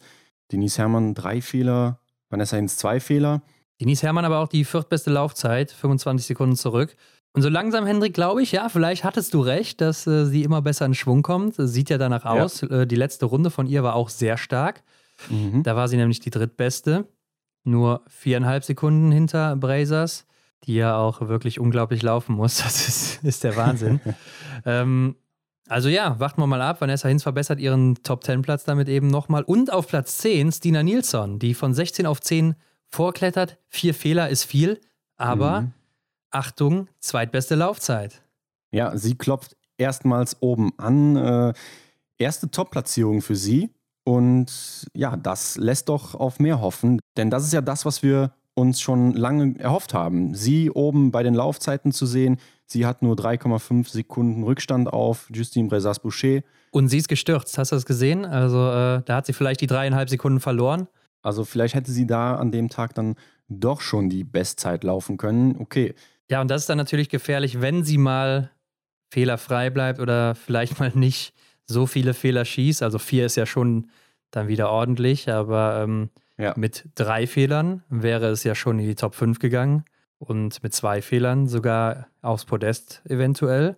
Von daher ist eine gefährliche Dame, darf man nicht außer Acht lassen, aber mhm. wie Johannes Lukas uns ja auch gesagt hat, kann dann auch mal ganz schnell weit nach hinten gehen, wenn sie nur 50% Trefferleistung hat in einem Rennen. Ja, ja klar, dann lässt sie hier dann zehn Scheiben stehen und was will man denn dann noch damit erreichen? Aber ein Toprennen macht Vanessa Vogt, isoliert die acht Beste, nur einen Fehler, läuferig 17. und Ausrufezeichen auf der letzten Runde mit der sechstbesten letzten Runde. Mhm. Also da hat sie noch mal ein paar Körner gespart, konnte noch mal ordentlich was rausholen und ja, macht auch noch mal einen Platz gut auf der letzten Runde gegen Restsova. Ja, ich denke auch am Schießstand war sie dann wieder zufrieden mit dem einen Fehler direkt im ersten liegenden und dann eben wieder die Zeit gehabt, wie Canton Fiomayer eben das Rennen nochmal neu anzugehen. Breisers Boucher auf Platz 14 mit sieben Fehlern. Da bringt dann auch die schnelle Laufzeit nichts. Und dahinter Ingrid Landmark-Tandrevold, vielleicht auch mit ihrem ersten guten Rennen in diesem Jahr. Ja. Beziehungsweise nicht in diesem Jahr, sondern in dieser Saison. Von 53 auf 15 vorgelaufen, ist auch die zweitbeste des Tages mit 19 Treffern hier. Mhm. Und Tyrell Eckhoff ist direkt dahinter mit sechs Fehlern. Habe ich mehr zugetraut. Aber Henrik, ich glaube, was hier gut aussieht, ist die Laufzeit, wo sie wieder die drittbeste ist. Ja, wobei das sind auch dann wieder 22, fast 23 Sekunden auf Platz 1. Ja, also Brazers muss echt in einer unglaublich guten Form sein momentan. Mhm. Ähm, da kann aktuell dann nicht mal mehr Elvira Oeberg mithalten. Franziska Hildebrand klettert aber auch ordentlich nach vorne mit 19 Treffern auf Rang 21 von Rang 37. Mhm. Und auch Anaïs Chevalier-Boucher mit 18 Treffern von 60, war ja die letzte Starterin hier, auf 22. Lisa Theresa Hauser schießt zu Hause im Wohnzimmer vier Fehler, auch ungewohnt eigentlich. Finde ich sehr schade, dass sie sich da äh, die guten Platzierungen verbaut, wobei auch läuferisch 13. Laufzeit, ja, da könnte auch noch mehr gehen. Klar, könnte mehr gehen, aber ich denke, das ist solide. Nur das Schießen läuft hier nicht. Er war aber auch in Hochfilzen erst dreimal unter den Top 10 bei ja, gefühlt 20 Rennen oder so. Also aber das ist doch eigentlich auch merkwürdig, oder? Denn sie ist ja in Hochwilzen zu Hause, sie müsste die Strecke doch eigentlich aus dem FF können, den Schießstand müsste sie beherrschen. Vielleicht erwartet sie zu viel von sich zu Hause oder jetzt auch gerade im gelben Trikot und ist dann einfach ein bisschen angespannter, was sie ja im Sprint noch getragen hat. Nächste Deutsche, Janina Hettich, von Platz 55 auf 26 vorgelaufen, leider im letzten Anschlag eine Scheibe stehen lassen und ist isoliert betrachtet die fünf Beste. Ja, ich glaube, da kann man stolz drauf sein. Äh, gibt Hoffnung für den Massenstart, sollte sie dabei sein. In der nächsten Woche werden wir ihn ja wieder sehen. Ja. Ach, freue ich mich, Hendrik. Ähm, nicht nur du, ich glaube, da äh, bist du nicht alleine. Ja, das glaube ich auch. Ähm, Dorothea Viera wird 31. mit drei Fehlern, nur zwei Plätze nach vorne in so einem Feld, in so einem ja, dicht besiedelten Feld da hinten. Da sieht man auch wieder läuferig nur 36. Also unter dem Durchschnitt, wenn nur 60 Starterinnen dabei sind, logischerweise. Mhm. Und den Tag kann auch vergessen Franziska Preuß, die von 18 auf 38 zurückfällt mit fünf Fehlern. Ganz ungewohnt oh ja. bei ihr. Ja, sie kommt auch nur auf die 26. Laufzeit.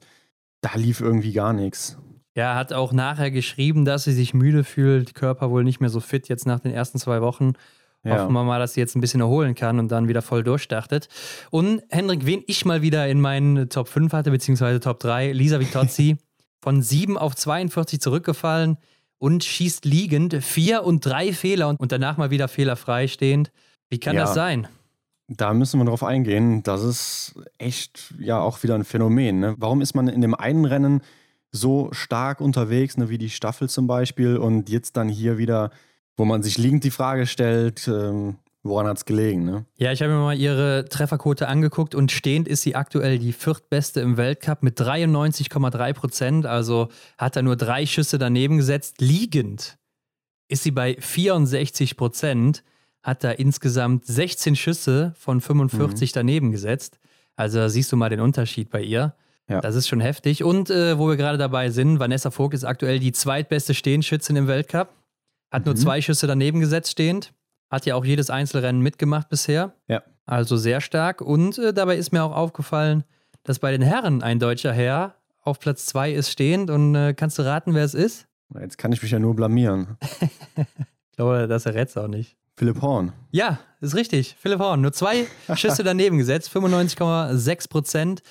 Also der Mann ist stehende Bank, liegend, aber ähnlich wie Vitozzi 71 Prozent. Also auch 13 Patronen daneben gesetzt. Ah, schade. Aber die eine Teildisziplin läuft auf jeden Fall. Ja, das ist auch wieder kurios. Warum funktioniert das eine so gut und das andere eben an grauen Tagen überhaupt nicht? Ja, leider sind die alle grau anscheinend. Aber äh, ja. zumindest bis jetzt. Wir schauen nach Frankreich, denn da gibt es ja die nächsten Möglichkeiten, äh, uns vom Gegenteil zu überzeugen und sich zu präsentieren. Lass uns doch mal auf den Gesamtweltcup-Stand gucken, mit denen die Damen und Herren dann eben in Frankreich anreisen. Okay, beginnen wir mit den Herren. Vettel Christiansen ist diese Woche nicht mehr in Gelb. Es wird äh, Sebastian Samuelsson antreten und das ist eine Premiere, Hendrik, denn der Mann ja. wird das erste Mal in der Geschichte des Biathlons im Sprint das mhm. gelb-rot-blaue Trikot tragen, also ein dreifarbiges Trikot. Denkst du, wir sehen dann einfach zwischen dem gelben und dem roten Teil einen etwas kleineren, schmaleren blauen Balken oder wie stellst du dir das vor?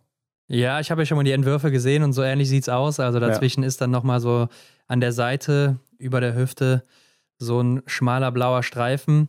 Mhm. Ähm, klar, kann sein, dass sie es dieses Jahr nochmal geändert haben, so wie es ja auch mit dem äh, gelben und roten Trikot gemacht haben. Oh, Übrigens. Gut, da, gut ja. dass du es erwähnst. da haben wir eine Abstimmung gemacht. Ne? Wir haben eine Abstimmung gemacht, ähm, denn diese Woche waren ja das äh, vollgelbe und das vollrote Trikot wieder zurück. Ja. Man konnte es wieder sehen in Hochfilzen. Und wir haben eine Abstimmung gemacht, was euch denn besser gefällt. Äh, das mit dem Weiß noch, wo die Bauchfläche komplett weiß ist, mhm. äh, bei Rot und Gelb. Und man muss sagen, das Ergebnis ist vernichtend für. Äh, Zerreißend. Ja, ja, genau. Für das äh, neue Trikot. Denn 73% sind für voll gelb und 85% sind für ein voll rotes Trikot. Mhm. Und äh, das ist ja auch genau unsere Meinung gewesen. Ja, ja, ich hatte das so verstanden, dass das jetzt auch quasi das komplett neue Trikot ist und dass das durchgehend getragen wird. Dass es da gar keine verschiedenen Variationen gibt. Ne, dass das jetzt so neu ist, ein großer Anteil an Weiß, etwas bunt dazwischen, beziehungsweise oben dann eben. Hatte ich auch so erwartet, aber ähm, ja, ist dann anscheinend nicht so. Vielleicht haben sie ja auch unseren Podcast gehört und gesagt, ja komm, wenn die beiden das sagen, dann machen wir es wieder anders. ja, der Mode-Podcast. Ja. Äh, liebe Grüße an den, der das hört. ähm, auf Platz 2 Emilien Jacquelin, sieben Punkte nur dahinter, also es kann sich ganz schnell wieder wechseln hier. Ja. Und Wettle Christiansen ist dann ein bisschen zurückgefallen. Auf Rang 3 sind schon 25 Punkte zu Sebastian Samuelsson. Aber auch hier ist noch nichts verloren. Mhm. Dahinter dann Canton Fiormaillet, natürlich mit seinem ersten Sieg auch weit nach vorne gesprungen. Und dann kommt Tajebö und nicht Johannes Tingnesbö, denn den findet man erst auf Rang 7. Und dazwischen ist sogar noch Eduard Latipov. Also er ist besser unterwegs als Johannes Tingnesbö in diesem Winter. Ja. Bis hierhin zumindest. Und lass uns mal gerade den Ausschnitt nehmen, den du jetzt gerade beschrieben hast. Hier haben wir von Platz 1 bis, ja, nehmen wir Johannes Tingnesbö mit 189 Punkten auf Platz 7 noch dazu das ist ja alles noch in Reichweite. Ne? Das, ist doch, das macht doch auch jetzt gerade die neue Saison aus, ne? dass so viele gute Athleten da oben mitlaufen. Vielleicht ist das auch das, was Benedikt Doll angerissen hatte, dass die Top 6 da oben so stark geworden ist. Hm, hier kann ja eigentlich jeder gewinnen und das wird doch echt noch eine enge Kiste, so wenn es so weitergeht. Natürlich, das wird eine super enge Kiste und ich sehe auch die Leute dahinter. Also eine Stola Holmberg Reide auf Platz 9 musst du noch lange nicht abschreiben. Also äh, mhm, denk mal absolut. zurück an die Saison 1920, wo Martin Foucault so weit zurück war nach Weihnachten und dann im Januar zurückkam in Oberhofen Rupolding mit vier Siegen hintereinander und plötzlich war ja. er ganz weit erster vorne. und mhm. äh, danach auch immer weiter oben mit dabei gewesen und da ist keiner mehr an ihn und Johannes Tingesbö rangekommen danach. Also das kann sich ganz schnell wieder wenden, wenn die dann mal eine gute Phase haben. Und Simon Detieu ist ja auch mit Platz 8 und 180 Punkten noch in Ordnung dabei. Er hatte jetzt auch nicht so gute Wochen, ne? Ja. Beziehungsweise klar, der Verfolger war nochmal gut, aber die anderen drei Rennen dazwischen eben nicht. Zwischen der ersten Woche und dem Verfolger. Und wer aber einen großen Sprung macht, ist ja auch Johannes Kühn. Ne? Auf Platz 13 jetzt aktuell bester Deutscher damit. Mhm. 142 Punkte. Ja, da sieht man mal, was ein Sieg so ausmacht. Ja, klar, aber seine anderen Platzierungen waren ja auch in Ordnung. Mhm. Also äh, im letzten Sprint ist er ja auch schon Neunter geworden, jetzt 15. auch nochmal. Das sind auch wieder ein paar Pünktchen. Also da bist du auch schnell oben dabei, obwohl er zwei Rennen nicht mitgemacht hat. Ja. Tero Seppela, Platz 16. Verrückt, oder? Ja, für mich kommt es so vor, als käme er auch aus dem Nichts. Mal schauen, wo es noch hingeht für ihn oder ob er sich da noch halten kann. Ja, ich weiß, er hatte auch letztes Jahr in Hochfilzen ganz gute Laufzeiten und war da in Ordnung dabei. Also mal gucken, ob das jetzt auch sich wieder wenden wird. Mhm. Roman Rees 19. Philipp Navrat 25. Hier auch aufpassen, ne? denn es geht um den Massenstartstart am kommenden Sonntag. Mhm, denn genau. die Top 25 werden starten plus die fünf Besten in Annecy Grand Bonan. Mhm. Aber das kann sich ja auch nochmal ordentlich ändern, denn wir haben Natürlich. ja noch einen Sprint und eben dann auch noch die Verfolgung. Also da kann man nochmal Punkte sammeln oder eben auch verlieren. Also das ist noch nicht sicher. Ja, also ein Top 3 oder Top 5 Platz für Philipp Navrat und er ist ganz schnell oben wieder mit dabei. Und wenn du mhm. auch so Platz hast, bist du eigentlich auch safe immer unter den Top 5 des Wochenendes. Also da reicht meistens ein Top 10 Platz und du bist dabei. Ja. Trotzdem muss man natürlich hier aufpassen, denn das Gleiche gilt auch für die Leute, die knapp hinter ihm sind. Und das ist auch zum Beispiel Benedikt Doll auf 29, also aktuell mhm. nicht dabei. Musst da aufpassen, genauso wie Philipp Horn auf Platz 30.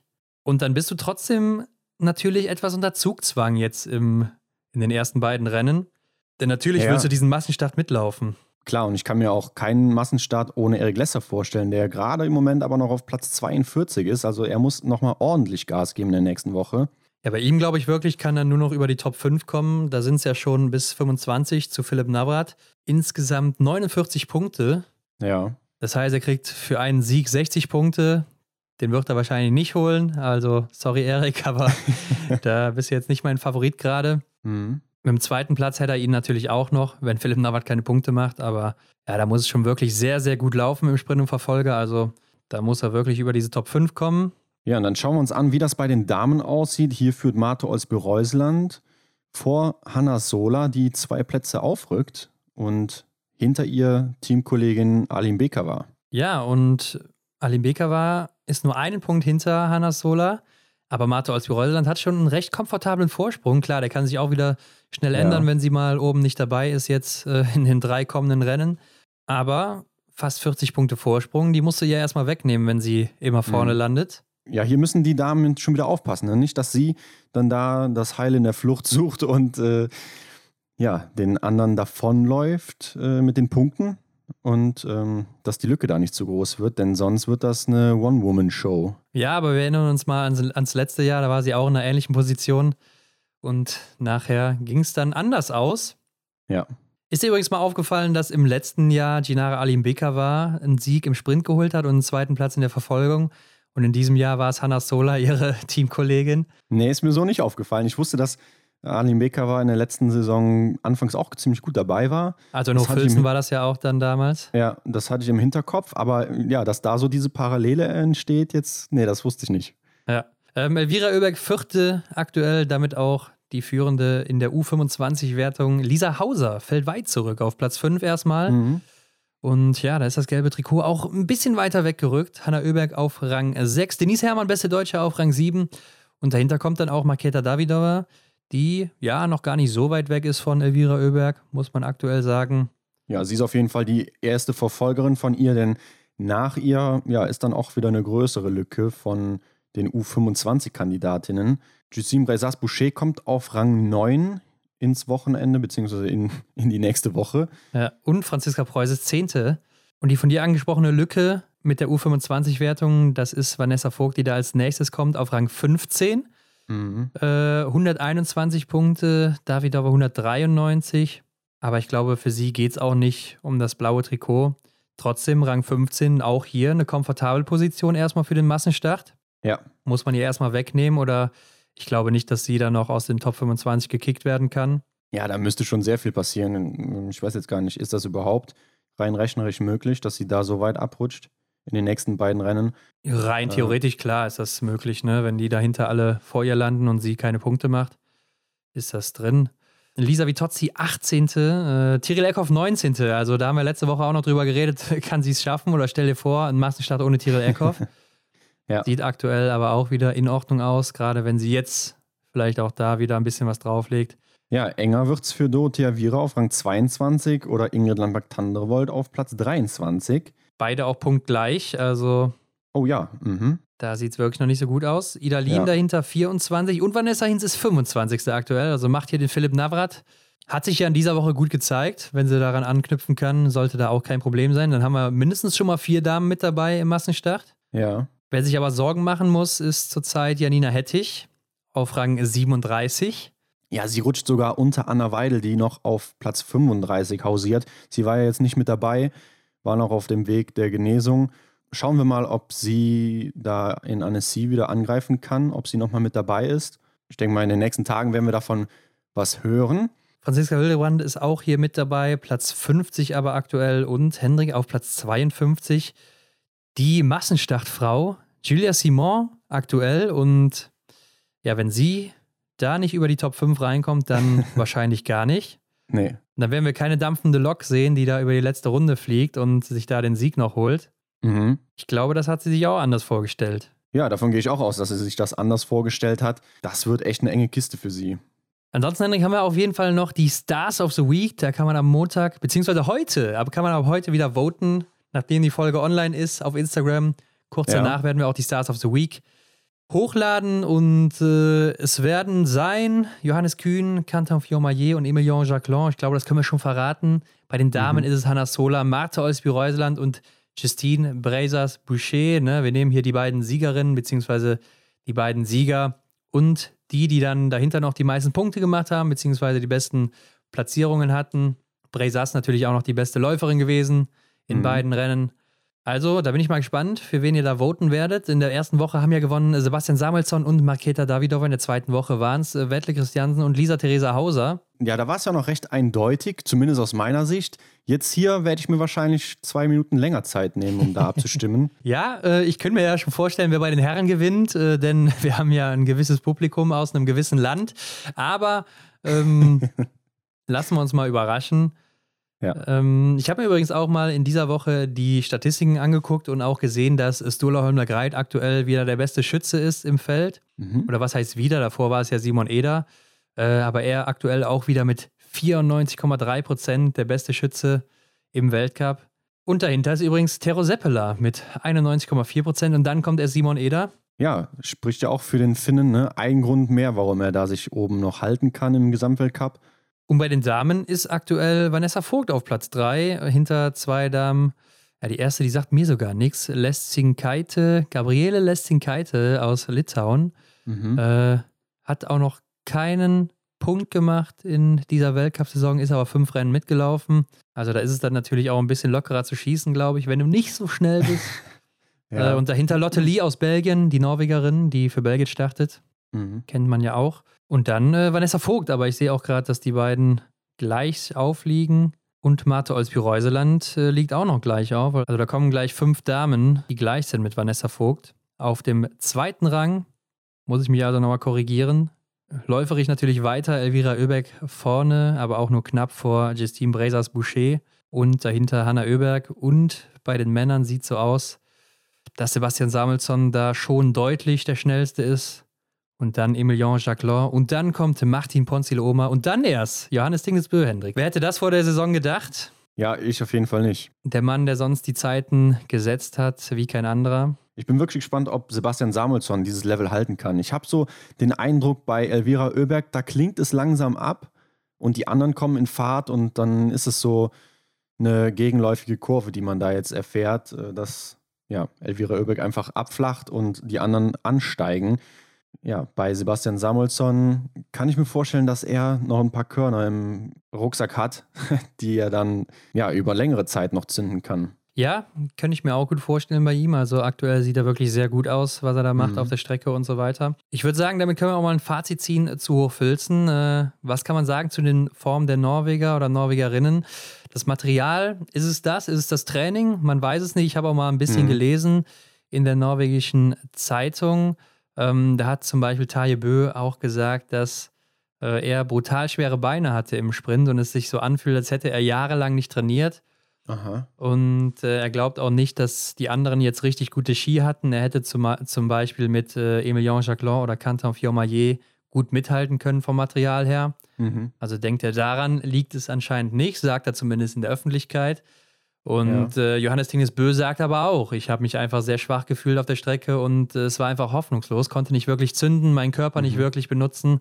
Also kommt es mir ja schon so vor, als wäre da im Training der Schwerpunkt verlagert worden. Äh, man hat was verändert. Ja, vielleicht die Ausrichtung auf das Großevent, dass sie da jetzt in dem Trainingsblock noch stecken, ja, in dem man einfach nicht so leistungsfähig ist Wobei man sich die Frage stellen muss, warum ändert man das Training, wenn es denn letztes Jahr so perfekt lief? Auch gerade bei den Weltmeisterschaften lief es ja richtig gut. Also keine Nation hat so viele Medaillen geholt und auch da vorne so mitgemischt wie die Norweger oder Norwegerinnen. Ja. Läuferisch waren sie die ganze Saison einfach top. Keiner mhm. konnte da mithalten und jetzt ist es nicht mehr so. Also wenn da im Training was geändert wurde, muss man fragen, warum. Mhm. Äh, da müssen sie ja dann schon ordentlich zünden bei Olympia, damit das Ganze aufgeht. Ja, und das klingt ja dann jetzt so, als hätten sie irgendwie äh, nochmal was Neues versucht, wie du auch schon sagst, um dann eben bei Olympia alle zu überraschen. Aber bei Olympia musst du halt auch nur wie bei der Weltmeisterschaft eben an dem einen Tag X das Rennen gewinnen. So, und warum sollst du das dann mit irgendwie einem, warum sollst du das mit einer Leistung schaffen, die überirdisch oder von einem anderen Stern ist? Es reicht ja aus, wenn du an dem Tag einfach der Beste bist. Ja, vor allen Dingen, wenn ich fünf oder sechs Raketen ins Rennen schicken kann. Okay, bei Olympia sind es meistens vier, aber ja. ähm, dann wird vielleicht eine durchkommen oder zwei.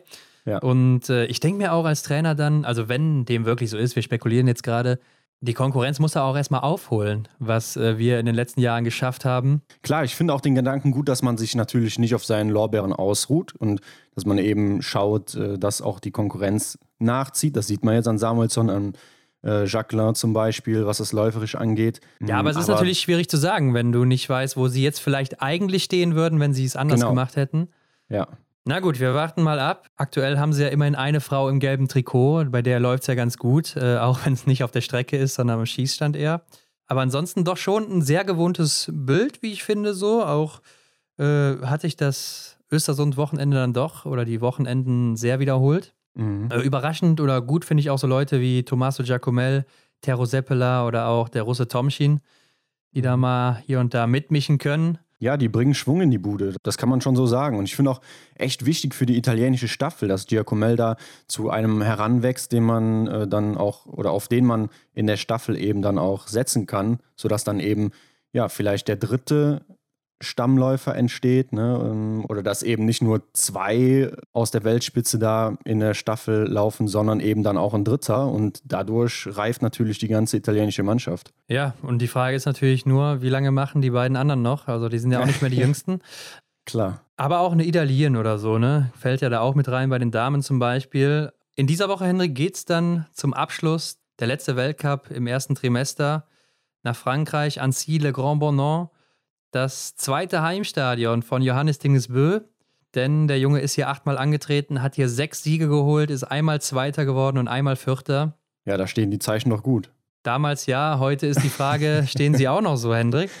Ja, vielleicht reist Johannes da wirklich mit guten Gefühlen an. Ähm, aber Benedikt Doll ist zum Beispiel ja auch mit seinen Erinnerungen an Hochfilzen 2017, wo er Weltmeister wurde im Sprint, ja auch mit einem recht guten Gefühl so an den Start gegangen und man hat ja gesehen, was draus geworden ist, leider. Also. Aber Hendrik, wer war denn der letzte Sprintsieger in Anzile Grand Bonan? Das war nämlich Benedikt Doll. Also, vielleicht auch hier wieder mit guten Gefühlen dabei. Da schließt sich der Kreis, ja. Das können wir natürlich so unterschreiben, beziehungsweise das würden wir so wahrscheinlich direkt unterschreiben, denn dann sehen wir den nächsten Sprintsieger aus dem deutschen Team. Und Wär vielleicht cool. sehen wir ja auch Martin Foucault wieder. An, natürlich nicht als Athleten, sondern an der Strecke als Experten. Mach, mach den Leuten keine Hoffnung. Nein. Und ja, Martha Olsby-Reuseland eben in einer ähnlichen Position wie im letzten Winter. Das letzte Mal war sie in Anzile Grand Bordon nicht dabei. Da hat sie die Rennen ausgelassen, um sich auf Antolz vorzubereiten. Und mhm. äh, wir mhm. wissen, wie das ausgegangen ist nachher. aber äh, sie kennt die Strecke dann vielleicht nicht mehr so gut wie die anderen, die damals dabei waren. Mhm. Trotzdem ist sie aktuell für mich die Favoritin. Ja, wahrscheinlich werden wir sie auch wieder auf dem Podium sehen, oder? Ja, sie bringt derzeit ein gutes Paket auf die Beine. Es bleibt nur abzuwarten, wie denn das Wetter mitspielt. Ne? Ich erinnere mich an unsere letzte Folge aus Annecy. Die hieß nämlich Wasserski in Annecy. das stimmt. Da waren die Bedingungen natürlich nicht so super, wie es im Biathlon eigentlich sein sollte. Ja, da gab es diesen äh, schlimmen Massenstart, wo die Norweger eine Materialschlacht eindeutig gewonnen hatten und äh, ja. als Team vorne wegliefen mhm. und keiner so wirklich hinterherkam. Und das war das Rennen, wo Johannes Kühn alles getroffen hat, aber sich den Ski gebrochen hatte. Mhm. Es bleibt spannend und ich freue mich auf den ersten Massenstart. Und natürlich kommen diese Woche wieder die Termine für Anziele Grand Bonnant, also nicht verpassen. Natürlich auch nicht vergessen, für die Stars of the Week zu voten. Mhm. Heute. Schreibt uns gerne mal, wenn ihr schon im gelben Trikot seht jetzt vor Weihnachten, wer das mit unter den Weihnachtsbaum nehmen darf. Ich kann mir vorstellen, bei den Damen wird es deutlicher. In den nächsten Tagen dann eben Sprint, Verfolgung. Massenstart. Also man kann ja ordentlich Punkte sammeln. Und ja, wie wir eben schon gesagt haben, Martha Olsby-Reuseland bringt gerade ein super Paket auf die Beine. Da kann ich mir vorstellen, dass sie doch einen guten Sprung noch weiter nach vorne macht. Wie seht ihr das? Stimmt ihr mir dazu? Ron, was sagst du dazu? Bei den Herren? Hendrik, ich, ich halte mich zurück. Ich will mich hier, ich will die Leute hier nicht beeinflussen. Also äh, ich bin gespannt, was sie uns schreiben werden. Ja, das gelbe Trikot passt schon ganz gut zu Sebastian Samuelsson, finde ich. Ansonsten abonniert uns auch bei Spotify, bewertet uns natürlich da, wo ihr uns hört und teilt uns überall mit euren Freunden, mit euren Eltern, mit eurer Familie, mit was weiß ich wem noch.